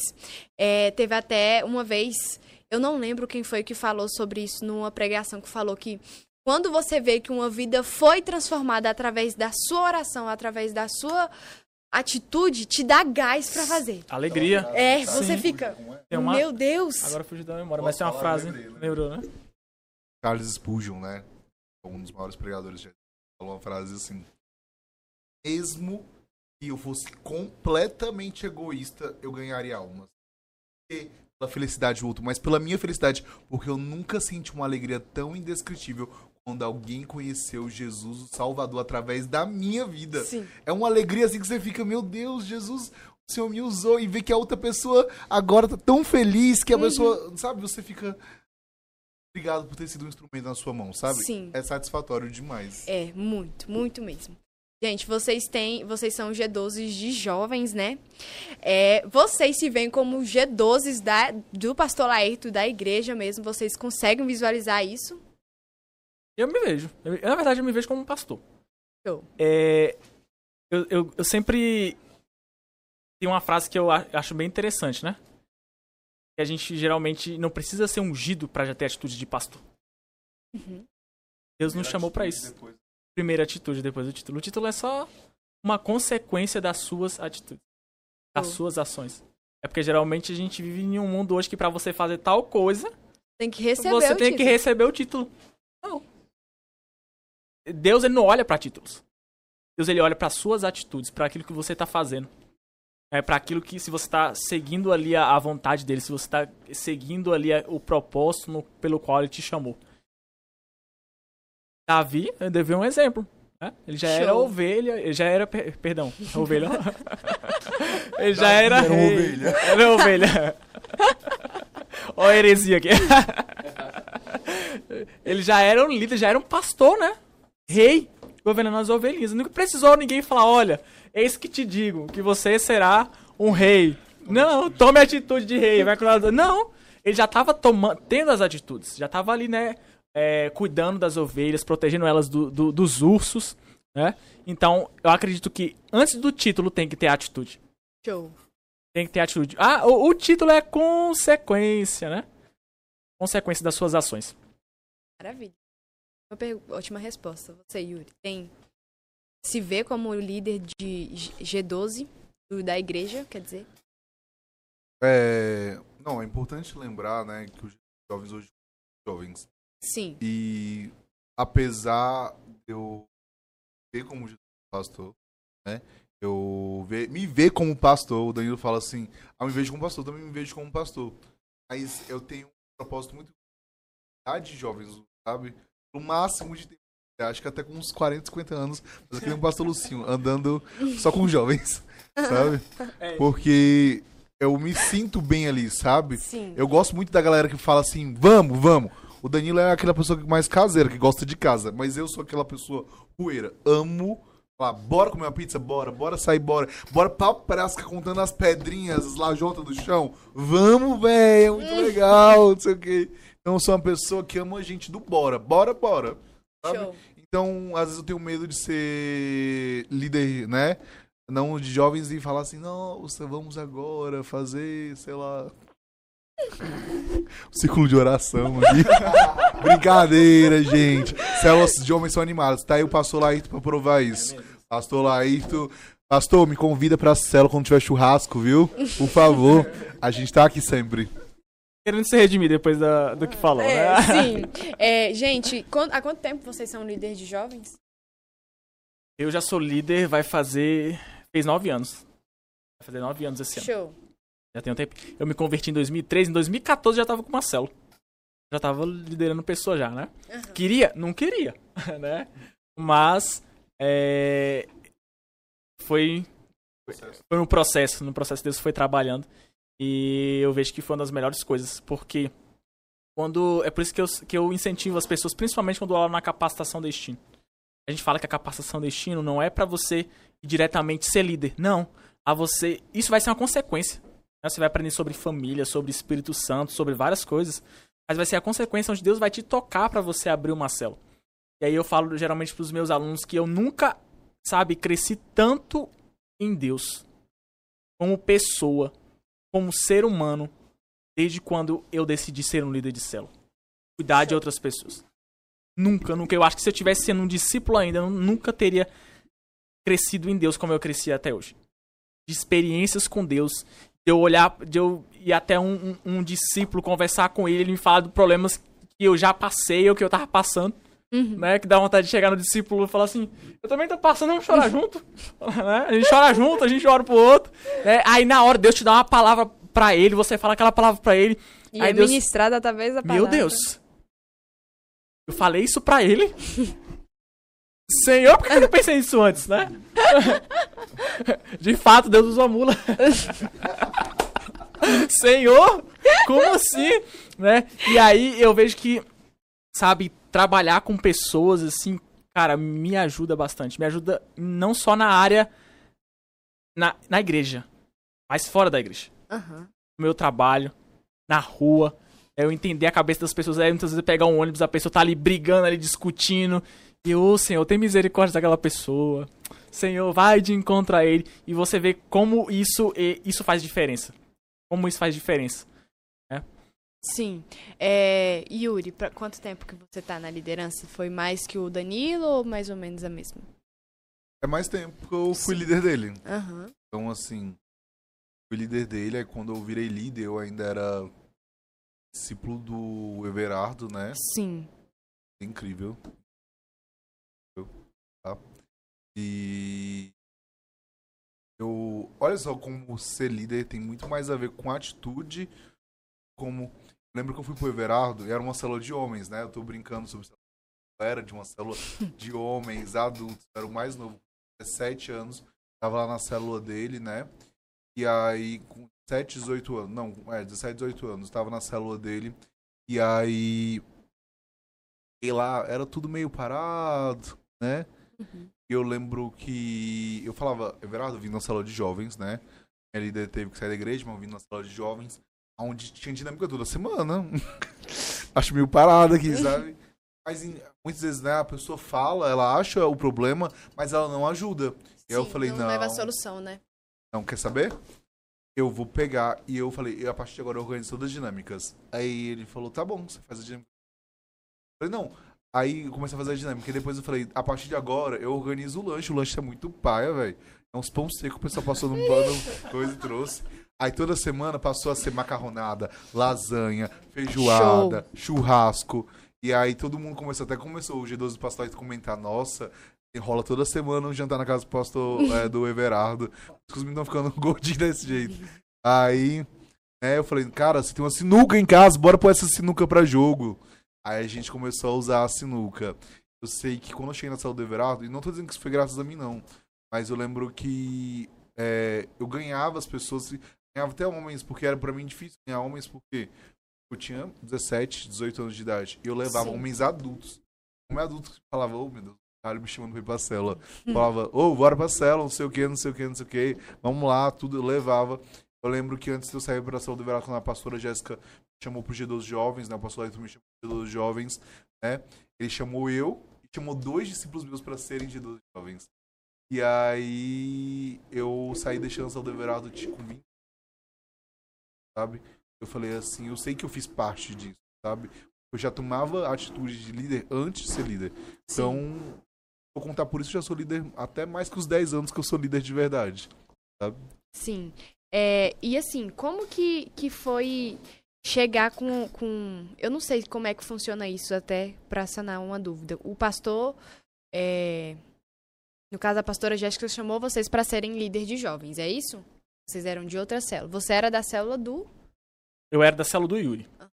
E o Yuri era do Everardo. né? Da célula do Yuri. E aí eu lembro que. 2014, 2014? Não, existe- não tinha G12 de jovens, né? Aham. G12 principal.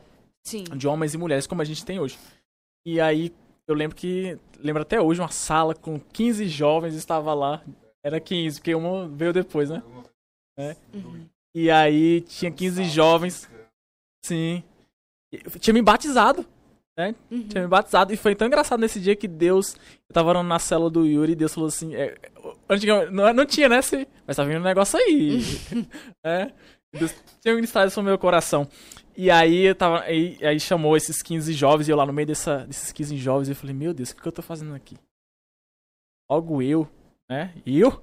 Por quê? É. eu, né? Porque eu tenho tanta gente mais capacitada, tem tanta gente mais, né, que a gente geralmente a gente acha que a gente não é capaz. É, tem gente que já tem células e eu não tinha ninguém na minha célula, né? E eu, é difícil. Na célula do Yuri eu não levava ninguém, né? Eu acho que eu levei um primo uma vez, né, Yuri? É, eu acho que foi duas pessoas. E aí, eu, senhor, mas como assim o senhor me chamou? Não consigo, né, é, falar de Jesus pra ninguém. E aí, foi até que então, né? Aí a, a pastora falou que foi.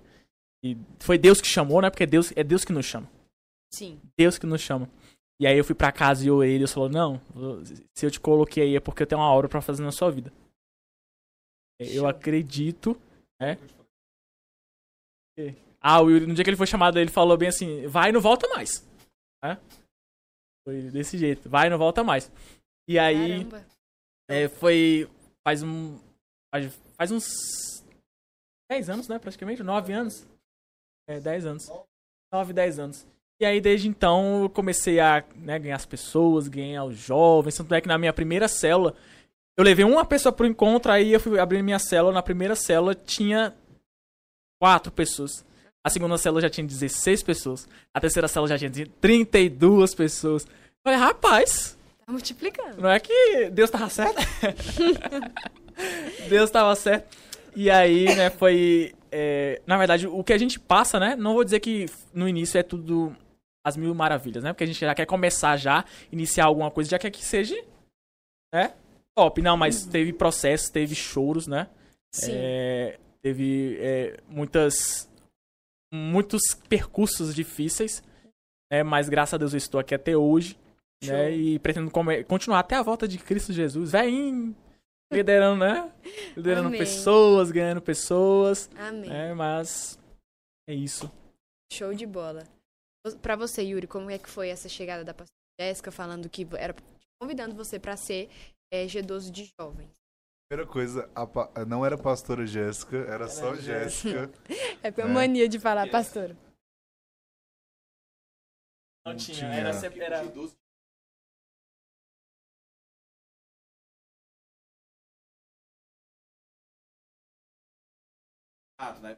É. Gente, só pra tentar colocar vocês aqui, né, o que conseguem nos bastidores, o pastor Daniel, né, relíquia da igreja. O dinossauro. é quase uma pastora Ana da vida. O pastor Daniel tá explicando como era antes existir Dia dos Jovens. Era um pouquinho assim, existia líderes que lideravam jovens, que era o foco só jovem, e jovens espalhados em células de adultos, né? Ah, E aí eu era um que tava numa célula de homens, de adultos, e liderava, eu liderava jovens mesmo eu estando na célula de adultos. Eu tinha minha célula porque o Everato falou, vamos, bora abrir. Só que você tem que abrir com a sua idade, né? Você não tem como abrir Sim. com homens. Tanto, e aí, quando eu fui abrir célula, né, eu obriguei esse aqui a ser meu discípulo, falei, eu que levei. Oxi, vai ser meu discípulo. eu levei pra célula do Everardo, e ele falou, não, quero ficar com o Everardo. Eu falei, não, ajuda. Olha o que eu fiz. Preciso de ajuda da minha célula que eu vou abrir nova. Aí levei ele pra minha célula no sábado, né? Sim. Aí eu falei, mas você pode continuar indo quinta-feira. Aí na primeira quinta eu não busquei, mas levei sábado. Na segunda quinta eu não busquei pra célula do verão, levei sábado. Na terceira, ele entendeu o recado, sabe? Ele, ele falou, ah, beleza. É, e quando, né, o pastor lá sentiu a necessidade, precisava ter um de 12 jovens, isso tocou no coração dele. Aí ele escolheu a pastora Jéssica, a, a Jéssica Morim na época, né, era só Jéssica. Ele falou, ela que vai liderar os jovens. E aí, né, escolheu a Jéssica e falou assim, né, que ela ia liderar, ela virou pastora, depois escolheu a gente, no primeiro dia chamou 15. E aí, eu já sabia que eu ia. Não era assim, nossa, porque eu era bonzão. Mas é porque eu. Não, o meu líder tava falando. O que você acha de relação um G12 jovens do CI? O líder já comentou, tinha comentado antes, porque eu acho que. Tava sondando, a né? Preparando Jéssica você. Já tinha perguntado pra É, ele, sabe? Deve ser. E aí eu falei, ah, eu iria. Ah, que bom. Só que nem ele sabia, e nem eu sabia que ainda ia. Eu ia chamar dois discípulos meus. Foi Ah. o Danilo e quem? O Danilo e o Rude, que ele não tá na igreja hoje, né? Aham. Que Deus abençoe onde ele estiver. Mas. né, aí o Everardo falou: Nossa, é, você foi chamado, né? Eu já sabia. Aí ele falou, aí o Danilo, eu também. Aí ele, você? Aí o Rude chegou, eu também. Aí ele, vocês três? Aí ele, que bênção, né? Então eu já fui com uma célula, só que não foi uma célula grande porque esse levou a terça parte. Nem vou falar que referência é essa, né? Quem levou uma, parte quem levou uma terça parte. E o outro levou uma terça parte também. Aí eu fiquei Entendi. com a célula, né? Aí tive que ter aquele crescimento todo novamente, né? Mas foi um momento muito bom. Muito bom mesmo, muito bom.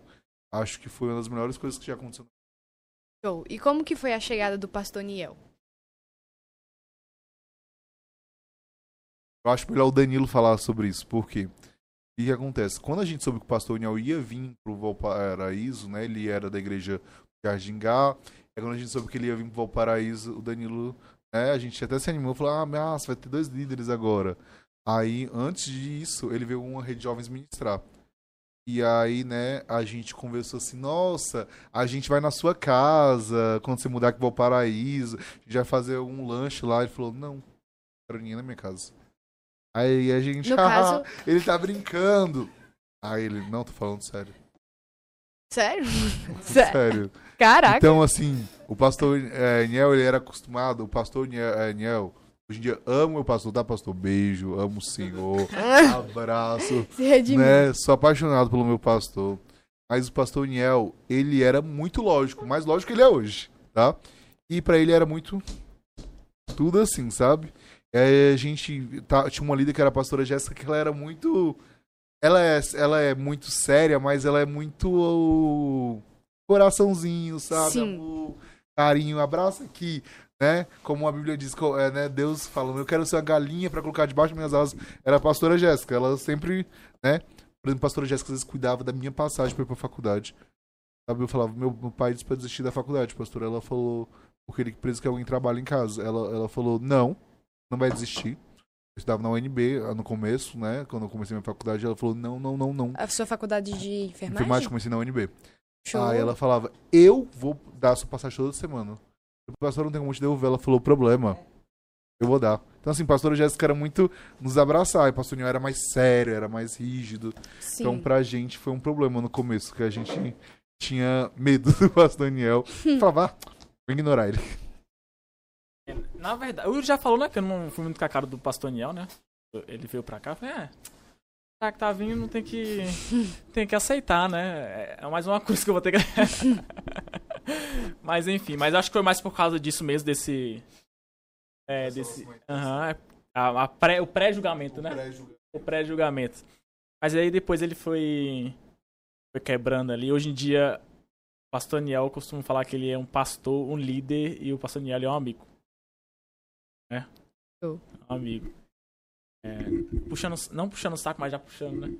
e, na verdade, eu sou grato a Deus por todas as pessoas que passaram na minha vida pra me formar que eu estou aqui hoje Sim. né? Porque muitas vezes a gente acha que é a gente que é a nossa força, é a gente que fez.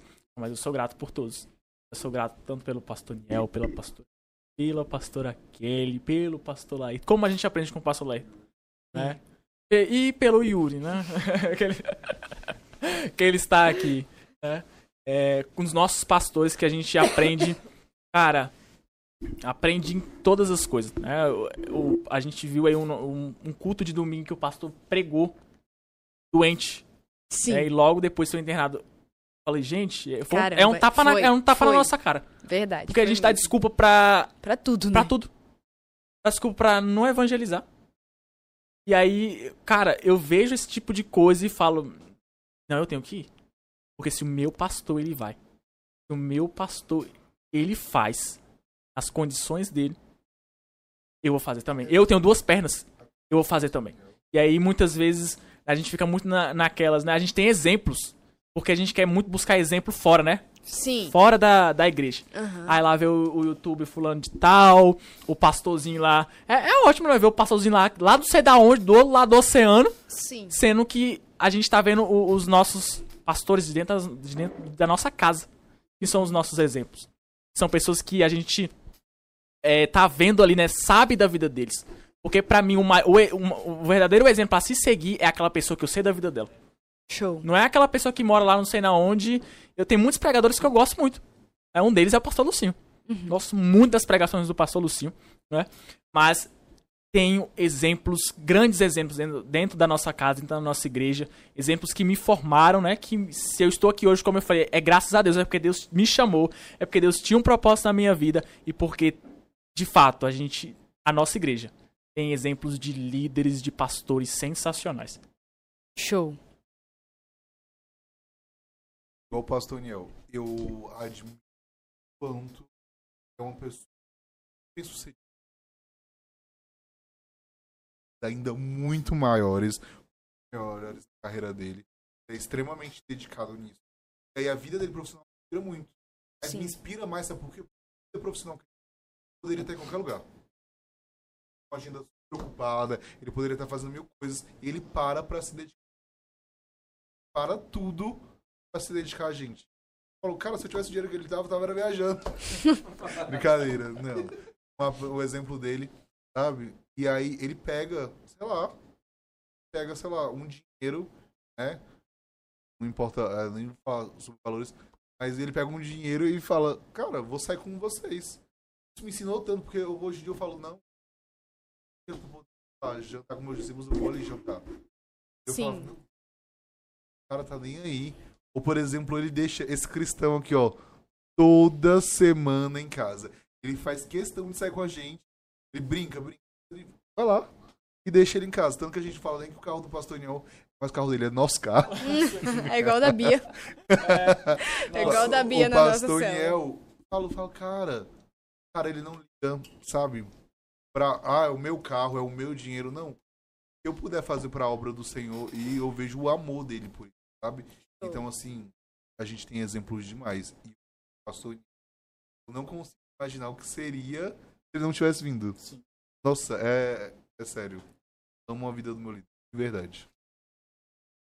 Só falar algo, né? Pastor, já que a gente puxou, já puxou a sardinha pro Senhor, lembra daquele, daquele lanchinho lá, né? Que tá, beleza? Mas enfim, é assim, Deus nos dá os pastores e os líderes certos que a gente precisa. É como um pato sapato, né? Sim. Porque muitas vezes a gente fala, ah, mas o meu líder é isso. Eu poderia, né? O pastor Niel, quando chegou, eu, eu, eu falo, né? Falo pra ele, pastor, não fica com essa cara muito não. É, mas a gente entende que Deus ele nos dá os líderes e os pastores. É como um, um de sapato. Vai a cabelo no seu pé, Show. né? Tanto, você não vai entender agora. Mas lá no futuro você vai entender. Eu lembro uma frase do pastor Ayrton uma vez assim. Nossa, meu líder, nossa, eu sou tão inteligente, eu sou tão bom. Ele é analfabeto, sabe nem ler. Nossa, como ele é meu líder. Às vezes Deus escolheu ele pra ser. um, Show. Mas ele tem alguma coisa pra te ensinar se Deus escolheu ele, Sim. Sabe? E as pessoas não pensam assim, nossa, não. Sabe o segredo? É de ter uma vida abençoada, obediente. Mais difícil que seja, obediência, submissão. As pessoas estão esquecendo muito nos dias de hoje, sabe? As pessoas falam, não, eu não aceito alguém estar sobre mim. Não, não é sobre isso. É entender que Deus escolheu aquela pessoa pra estar ali, você honrar a vida dela, sabe? Porque às vezes eu falo pela pastora Jéssica, nossa, às vezes pede tão pouco. Eu lembro assim que quantas vezes ela fez tudo por mim, sabe? E às vezes pedia tão pouco. Às vezes só obediência. E às vezes o líder discípulo fala, ai, não quero ninguém sobre a minha vida. cara." Ah, essa pessoa não tem nada pra me ensinar. Meu irmão, será? Será? Pensa bem, olha pra pessoa e aí você vai conseguir aprender alguma coisa. Show. Show. É, falando sobre isso, vocês estão falando que a antiga líder de vocês era a pastora Jéssica, né? Uhum. É, como que foi pra vocês a chegada da pastora Kelly? A saída da pastora Jéssica e a, e a chegada da liderança da pastora Kelly. Lembrando, cuidado que vocês vão falar que o esposo dela tá bem aqui. Verdade, Qualquer tá coisa, ela só chega, ele só chega aqui e dá uma voadora em vocês. Gente, como são parecidos. Sério. Ah, pronto. E são bem parecidos. Eu já eu, é, eu gosto das três filhas do pastor, né? Pastor, é da pastora Jaque, pastora Kelly, pastora Jéssica. E elas são muito parecidas. Tanto com o pastor Laírton, com a pastora que eu falei, meu Deus. Pastor Ione? Não, agora é pastor Laírton. Como assim? né? E aí, é, a pastora, a pastora Kelly, né, como eu falei, como eu já tenho eu tenho um grande apreço pelas três, mas pela pastora Kelly eh, já tinha isso também, né? Porque a gente, a gente sempre chama ela de tia Kelly, né? Tia Kelly. Tem idade pra ser tia, né? Ah, Nossa, idade pra ser tia. É, tinha 27 anos, geralmente, né, pas- a, a tia Kelly, a, a pastora Kelly, e a gente chamava ela de, até hoje chama de tia Kelly. É tia Kelly. É, Microfone. O contato dela no meu celular é tia Kelly, sabe? Olha ela que mandou nos olhos aqui.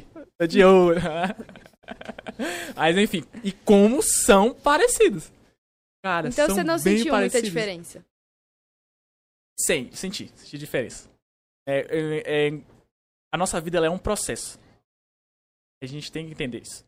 Sim. E aí, como eu falei, Deus nos coloca os líderes certos nos momentos certos. Sim. na, na hora certa. E eu vejo que a pastora Kelly tem muito pra nos, pra nos ensinar. Muito pra nos ensinar. A gente tem muito que aprender ainda com ela.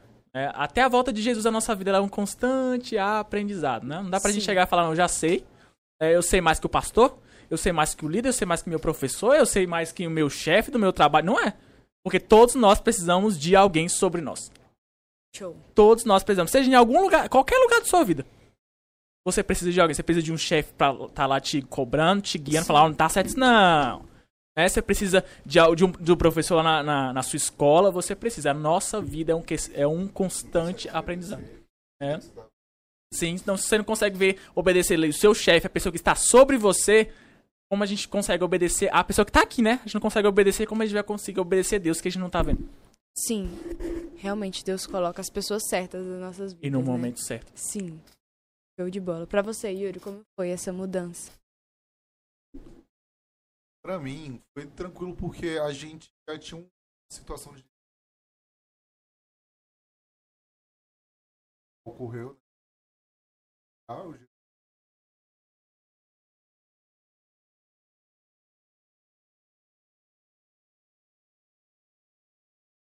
A gente é discípulo dela na capacitação, sabe?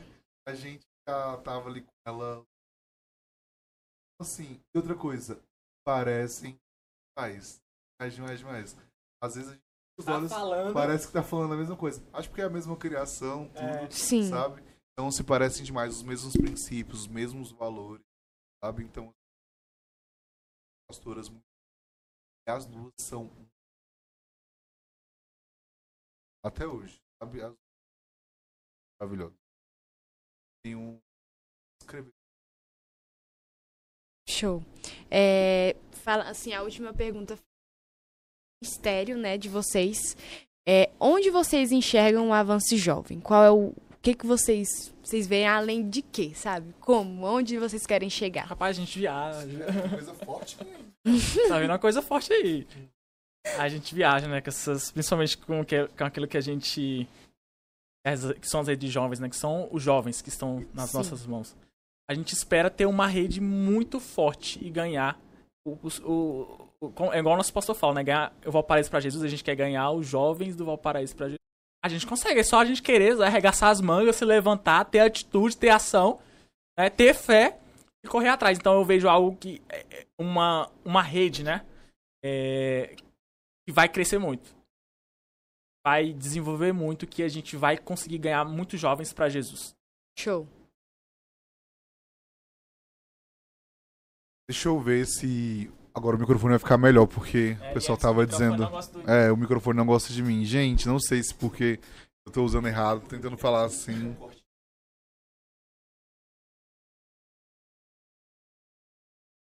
Ah, beleza. Tipo Beleza, assim, gente. fala caladinho aí. Oi, gente. ah, essas tecnologias, gente, não sei usar muito bem. Mas então, assim, eu acredito muito no avanço jovem. Muito, muito mesmo. Tanto que eu falei, a gente tem que batalhar pra virar avance jovem. Se vocês parar de falar rede jovens, porque a gente precisa ter uma identidade, sabe? Sim. Porque um dia a gente vai crescer tanto, vai vender camisetas com avanço jovem, pulseiras com avanço jovem, cava, é, né? Show, Tudo- estilo. Sabe? Eu já ia dizer, arena de. É, Estilo a igreja lá. Não faça propaganda. estilo uma igreja ali. né?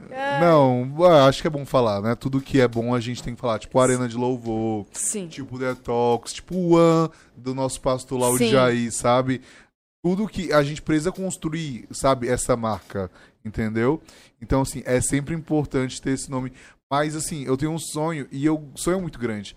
Então, por exemplo, se preparem aí que vai vir uma rede de jovens que eu vou organizar que vai ser melhor que a do Danilo, com certeza. Não, não, não, não. Ah, Deixa eu falar na calma. Rede Jovens, dia 9 de setembro, tá? O Yuri não vai conseguir bater. Sabe por quê? Deus é tão fiel que no sorteio eu fiquei depois. E, né, só por vir depois, eu vou fazer tudo melhor. Isso é um Sim, fato. você vai ver o que, que ele vai Eu fazer. faço. Bate soberbo, hein? E eu vou fazer o melhor porque eu tenho os melhores discípulos que estão dedicados. Eita. Vixe. Tá? Brincadeira, gente. Não, tudo pra honra e glória de Deus. Tá? Porque vai que depois vocês levam a sério aí. Estão brigando É. no podcast. Gente, não, isso aqui é normal, essa conversa aqui, ó. Né? é Essa conversa normal, entre a gente é a gente normal, tá? mesmo. Nada, essas algumas opiniões não são verdadeiras, vocês escolham aí o que é verdade, o que é só brincadeira, tá? Gente, Fica ao critério de vocês, Fica ao saber. critério de vocês. Mas o que acontece? Eu Vou organizar a rede de jovens e eu falei pra eles: gente, tem que ter gente saindo do teto numa corda, tem que ter gente não sei o que, tem que ter isso gigante, não sei o que gigante, não sei o que, um banner lá na frente e a gente vai fazer isso e aquilo. Eles falaram: o convite, gente, vai ser a base de chocolate pra todo mundo. Vai ter convite pra ir pra, rede, pra essa nossa rede de jovens. E o convite vai ser comestível. Aí tudo, eles, cara. Aí eu falei, é. É. Só pra vocês entenderem Eita, vai ser o forte. nível da rede jovem, sabe? Vai ser forte. É, gente, gostaria de fazer uma pergunta pra vocês.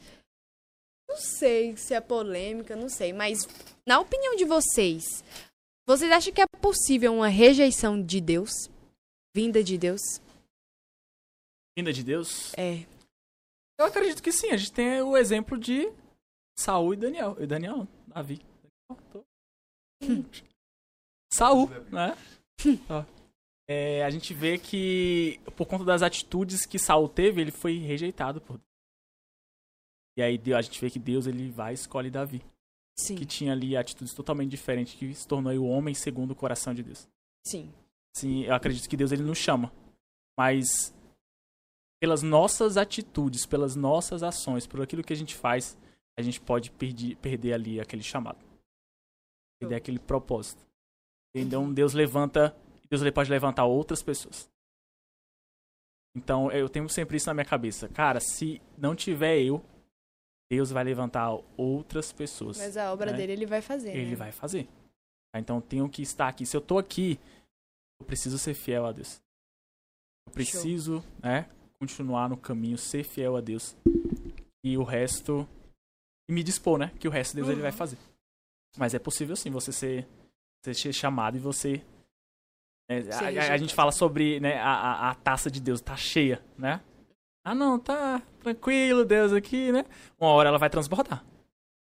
Porque a gente fala muito que Deus é amor, amor, amor, né? A gente, no mundo tem muito esse discurso. Ah, porque Deus é amor. Ah, porque isso. O próprio amor. Deus também é fogo consumidor. Deus, eu experimentei um Deus de amor, eu experimento um Deus de amor. Mas a gente não pode esquecer que Deus ele também é fogo Quando você falou isso, eu lembro. As melhores coisas, tem coisas do pastor que o pastor falou gravadas assim no meu coração que eu acho que vou esquecer. Eu lembro uma vez que ele ministrou e falou assim: Gente, eu não suporto esse louvor, não deixo cantar aqui na igreja. Escute, igreja. Não vai tocar esse louvor aqui. Esse negócio de quem tem promessas de Deus não morre, não. Não desiste, não. Ele falou: Isso é mentira! Quem tem promessas de Deus morre sim. Olha o povo no deserto. Eles tinham a promessa do Senhor e eles não entenderam isso. Eles não tinham um coração agradecido por Deus tirar eles do, do Egito. Eles não tinham um propósito. Eles não acreditavam no que Deus ainda tinha mais para fazer. E o que aconteceu? Deus rejeitou e falou: "Haha, vocês não vão entrar na minha terra mesmo. Eu vou escolher outro povo. Eu vou escolher outro povo que mereça. Eu vou escolher outras pessoas que realmente queiram e acreditem na promessa. O único que vai sobrar é Josué e Caleb porque eles acreditam. Então, sim, Deus rejeita. Porque às vezes a gente não faz, a gente não está disposto a se colocar na posição que a promessa necessita. sabe? Show. Eu acho que também existe muito, é, não vindo aqui, esse- nesse, nesse quesito que vocês falaram sobre uma, reje- uma rejeição vindo de, de um ministério, né? De, da- de realmente daquela coisa, deixar de vir e tudo mais. Mas acredito também que Deus pode nos rejeitar a viver um momento que a gente não tá pronto. Como, por exemplo, rejeitar uma permissão para um relacionamento, rejeitar um, uma, uma vida de uma pessoa nova, de uma amizade nova, de um discípulo novo, porque às vezes a gente não tá pronto. Deus sabe aquilo que a gente não sabe, né? Uhum. Deus conhece aquilo que a gente não vê. É, falando um pouco sobre leitura da Bíblia, vocês até brincaram aí que quando o Danilo falou é sobre Saul e Davi, né? Vocês têm algum versículo que é rema na vida de vocês? E Ah. por que que esse versículo é rema na vida de vocês? Em Isaías 61, 1. Espírito Santo de Deus está sobre mim. Então, eu uso muito esse versículo quando eu me acho incapaz de fazer alguma coisa. Não sou eu que faço. Espírito Santo de Deus que está sobre mim. Ele que me capacita para pregar, ele que me capacita para é, para acordar, para estar de pé. É ele. Se não, se não fosse Deus, a gente nem estaria aqui hoje. Estaria nem respirando. Então tudo que eu faço, né? Muitas vezes eu tenho medo de. Quando bate aquele medo que é, é natural do ser humano, né? Medo ali. Mas eu sempre cito esse versículo para mim mesmo. O Espírito Santo de Deus está sobre mim. O Espírito Santo, e aonde o Espírito Santo de Deus está a liberdade, aonde o Espírito Santo de Deus está flui, aonde o Espírito Santo de Deus não há medo, não há nada disso. É, eu, é um versículo que constantemente eu estou citando ou para mim, ou no teatro, ou é, na, na capacitação, né? As pessoas que eu convivo. O Espírito Santo. Tem o Espírito Santo? Ele está sobre você, você vai conseguir. Você vai dar conta. Porque não é você, é o Espírito Santo que vai fazer. Só vai te usar. Só precisa se dispor. Ah, Meu Deus. Eu tinha um versículo pra base. Da vez que começa colocando versículo de oração lá em João, né? Como ele vai falar sobre si mesmo, ele fala assim: o discípulo amado de Jesus estava deitado sobre o peito dele. Só que o mais engraçado é que é João falando sobre ele mesmo. Eu falei, cara, é muita autoestima.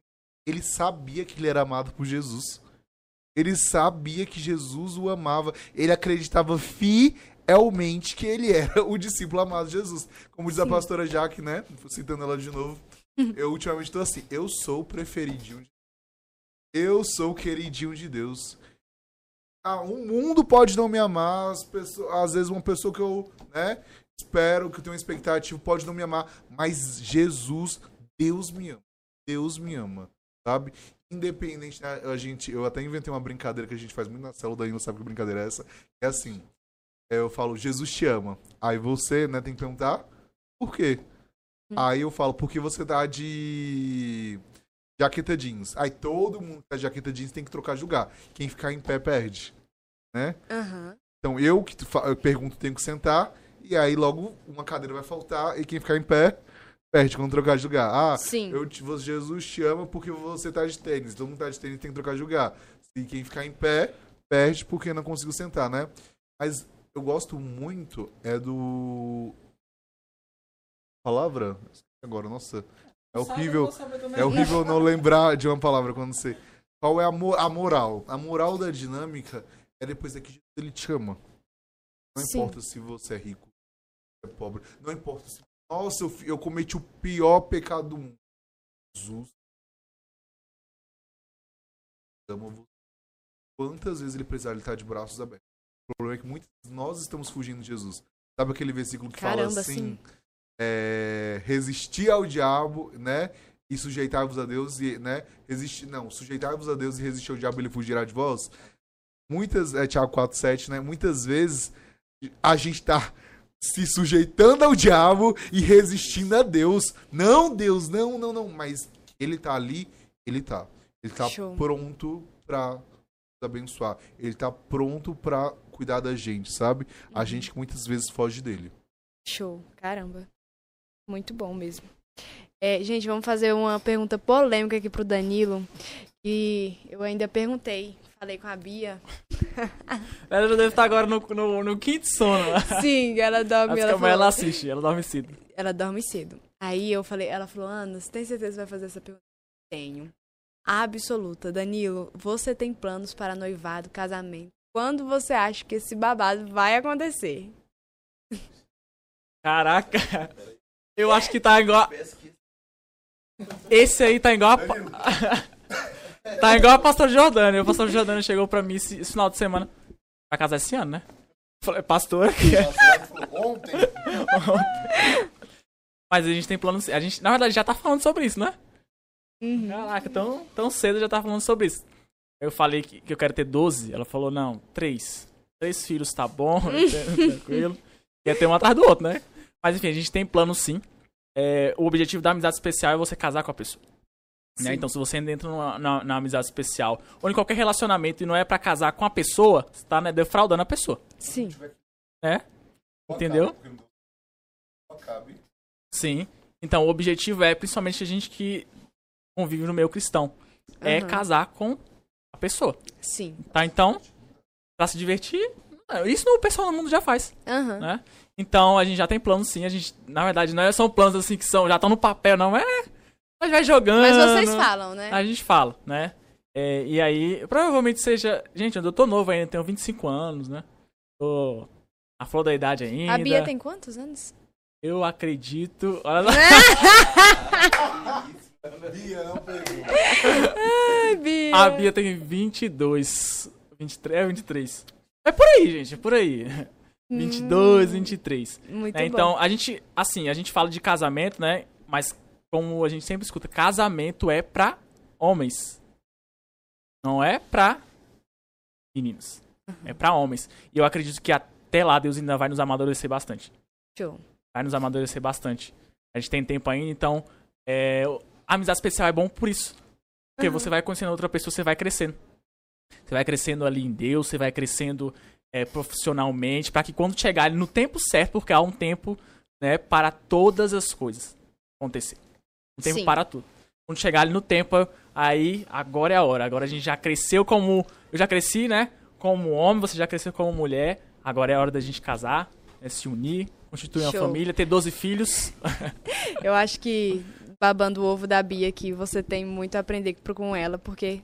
Claro que eu não vou falar de você, porque eu não sou muito próxima a você, né? Yuri, me defende. Mas ela, gente, meu Deus, eu sou, sou fã de carteirinha da Bia pela força que ela tem, pela mulher que ela é, porque como eu aprendo com a Bia, sério, sério, sério mesmo. Já até falei aqui no podcast com as meninas que eu sou completamente interesseira com todas as meninas do G12 da Pastora Jaque, porque são mulheres decididas, são mulheres que vivem, que fazem a obra de verdade, que tem ousadia, que faz e acontece, que vende rifas.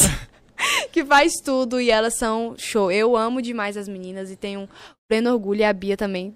Quando eu viajei, né, para São Paulo, que fiquei no mesmo quarto que ela, só provou mais ainda que caramba, a Bia é uma pessoa excelente, maravilhosa. Tenho certeza que você fez uma escolha perfeita. mesmo, ela é linda, é maravilhosa, é Sim. tudo de bom.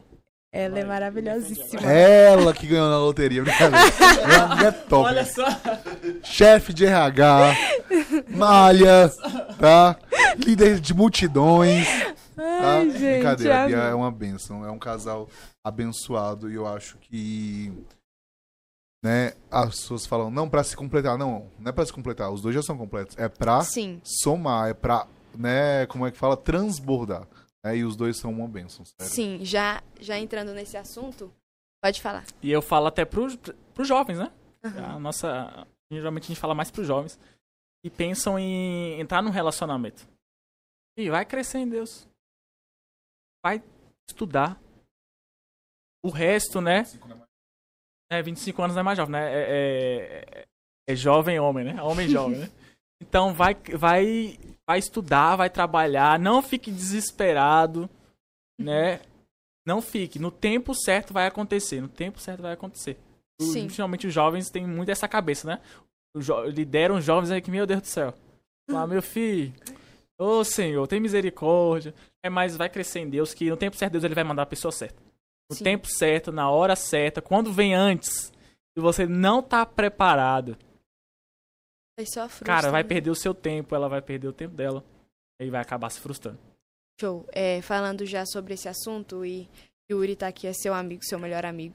Você esperou uma aprovação dele ou de qualquer outro amigo pra ter um relacionamento com a Bia? Não. Nunca se importou com isso? Quem vai casar mais? com ela sou eu. Show. Não. É. Assim. Quando fui. Não é aprovação, né? Uhum. Mas eu sempre pen... eu, eu sempre. Eu, eu sempre fui muito. Olha só, criterioso. Essas coisas. Eu sempre quis uma pessoa que fosse focada em Deus. Uma pessoa que amasse a Deus. Né? Como, assim como eu amo. Porque não dá pra mim eu casar com uma pessoa, eu vim pra igreja, aí aí a fulana, não, vou hoje não. Eu tá né, envolvido ali em ganhar pessoas, em ganhar almas, né? Ah, a pessoa, né? Não Sim. tá no mesmo propósito. Então, quando eu fui. é, me, interesse, me interessei pela Bia, primeiro eu vi que ela tinha. Ela tinha. Ela amava a Deus, ela ama a Deus, na verdade. né, e é isso que. É isso que me chamou a atenção nela. Como ela é de- dedicada às coisas de Deus. Como ela é dedicada na, dedicada na obra de Deus. E eu acho que os meus amigos também já viam isso já, né? Na verdade, no início, é eles que me incentivavam, é que, é eles que empurrou. Ele já chega, vai logo, vai logo, porque já estão de olho nela. Aí jogava um- um- uns migué, né? Não, vai falar não. Deixa eu falar, porque antes da, da Bia, né? Todo mundo, né? Começa a olhar, ah, será se? Aí ele falava, Yuri, será se? Eu falava. Não vou falar muitas palavras. Acho que a cara já resume. Eu falava, amigo, benção. Ele é, não é benção, não sei o que. Eu falei, duas semanas depois a pessoa ia embora da igreja. Eu falava, nossa. O Danilo tinha um dedo assim que. ah, Quem ele falava que era benção pra né, começar a se relacionar. Aí ele falou, nossa, e fulana? Aí eu falei. Aí eu falei, amigo, não. Espera a pessoa se firmar mais. Pá, a pessoa se desviava. E aí, quando ele falou a Bia, eu falei, "Bia, vai atrás. Vai pra ontem. Vai pra ontem. Aí ele falou assim, não, mas é porque ela terminou um relacionamento agora. Eu vou esperar o defunto esfriar. Não sei o quê. Falei, rapaz, esperar o que esfriar? Vai ser um amigo que, que vai, vai, vai, vai, vai, vai, vai, porque já tem gente de olho nela. Vai, toma atitude, para de se envergonhar, cara. Você consegue. E aí, deu certo. Show, show de bola. Gente, encerramos todos os nossos assuntos Todos. nesse podcast. Mas já? Já! Foram quantas horas, gente? Caraca, gente, eu tô com tanto sono. Juro, Eu tô vendo aquela que- cara fazer essa pergunta. A gente tá querimbado, mas não lembro que amanhã a gente acorda É, pra trabalhar, né? Não, e detalhe, tem um- uma coisa, eu não trabalho cedo amanhã, mas a Catrine saiu daqui e falou, Ana, amanhã, 8 horas, a gente tá na academia. Eu, uhum, Catrine, depende da hora que o, que o podcast acabar. Amanhã de manhã a gente tá cantando aquele o louvor do encontro. Me refaz isso. Me refaz que É bem isso mesmo. que eu tô morto. Pra encerrar de verdade o nosso podcast, vou fazer o jogo da palavra de lei, que consiste em eu falo uma palavra e vocês falem imediatamente a palavra que vem na cabeça de vocês. Lembrando que é apenas uma palavra, ok? É, vamos lá. A vida. O que é a vida pra vocês?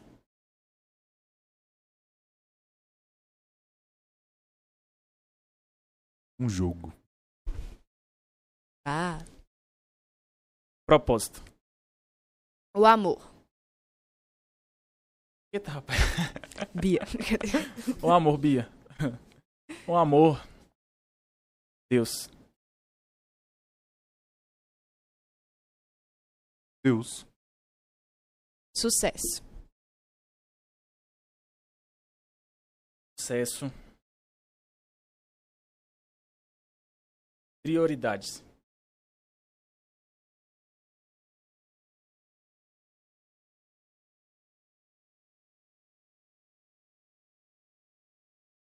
Posso falar?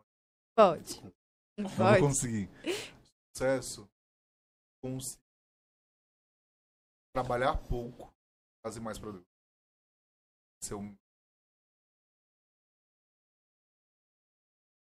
Por que eu não deixei aí? Pra eu pensar também. Sucesso. Oh, sucesso. Família. Família. Refúgio. Show. Amigos.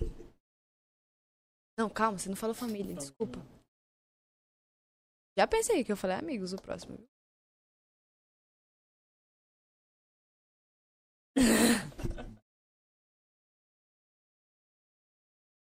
eu, de novo, eu tô Pa- sem pode palavra. falar uma Mas frase. família é...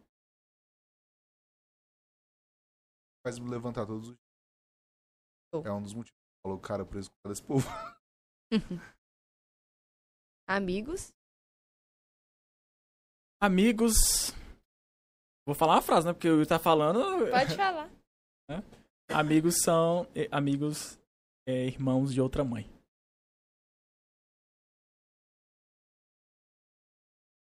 Eduardo Júnior, Samuel, Cita Danilo, né? Lohane, Lugano, Clérison, Ana Kelly, Pastor Niel. Assim, mas é importante eu citar, sabe por quê? O pai faleceu e eu achei que mas foram lá e me buscaram. Sabe aqueles Sim. amigos que pegaram. É, é diferente dos amigos de jogo que foram lá só pra acusar, foram lá quatro amigos falaram: Cara, a gente tá aqui, sabe? Então, amigos são importantes. Né? Uma família que Deus deixou a gente escolher. Foi. O pastor Larry tá falando aqui que amigos são coisas pra se guardar. Tipo, é, A mãe de vocês. é. Minha rainha. A melhor do mundo. Ah. E o pai? Meu pai. Eita.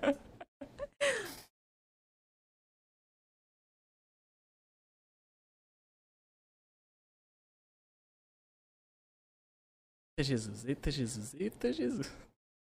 Pode pensar, fica tranquila enquanto. Enquanto o Danilo pensa, né? Meu pai o maior exemplo de trabalho, de amor à família. Meu pai, superação. Como eu falei, tá no momento. difícil. Ele tem superado.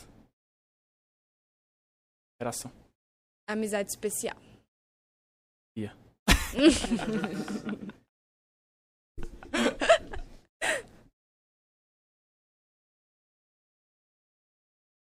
Tá no controle de Deus. Amém. E Deus. Eu acho que o do Yuri é apresta-te, Senhor, venha logo.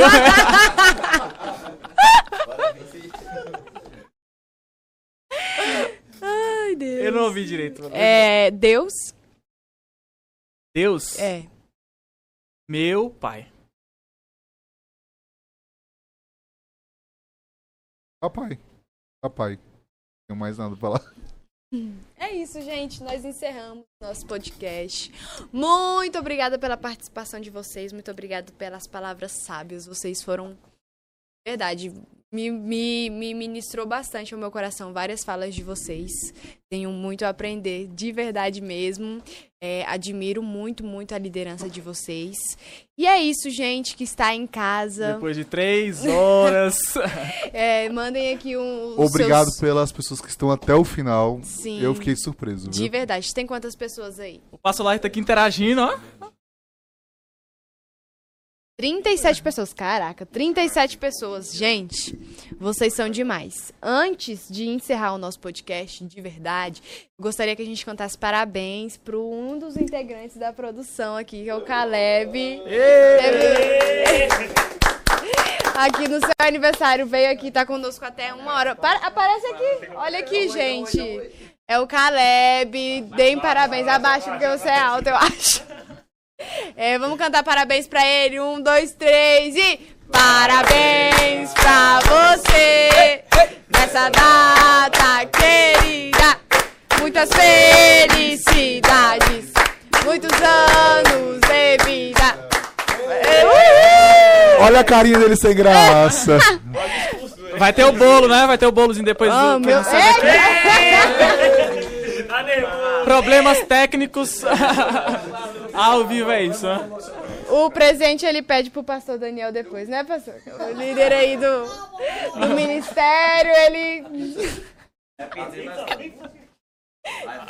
Gente, ele. Ele tá com a cara assim. Não, ouvi dizer que a pizza era na conta do Passo Laírton. Que... Oh! Opa! Eita! Pastor, eu vou te mandar um pix aqui. o meu pix aqui pra você já fazer.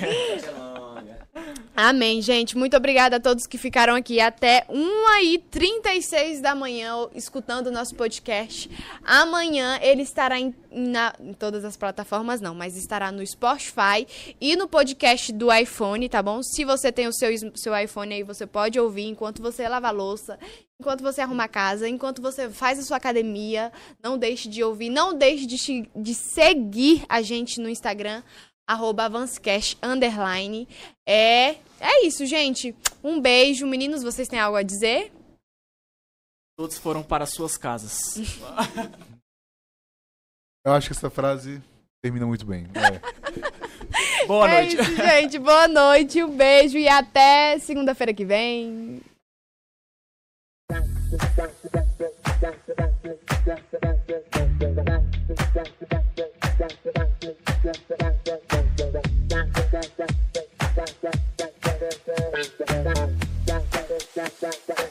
Thank you.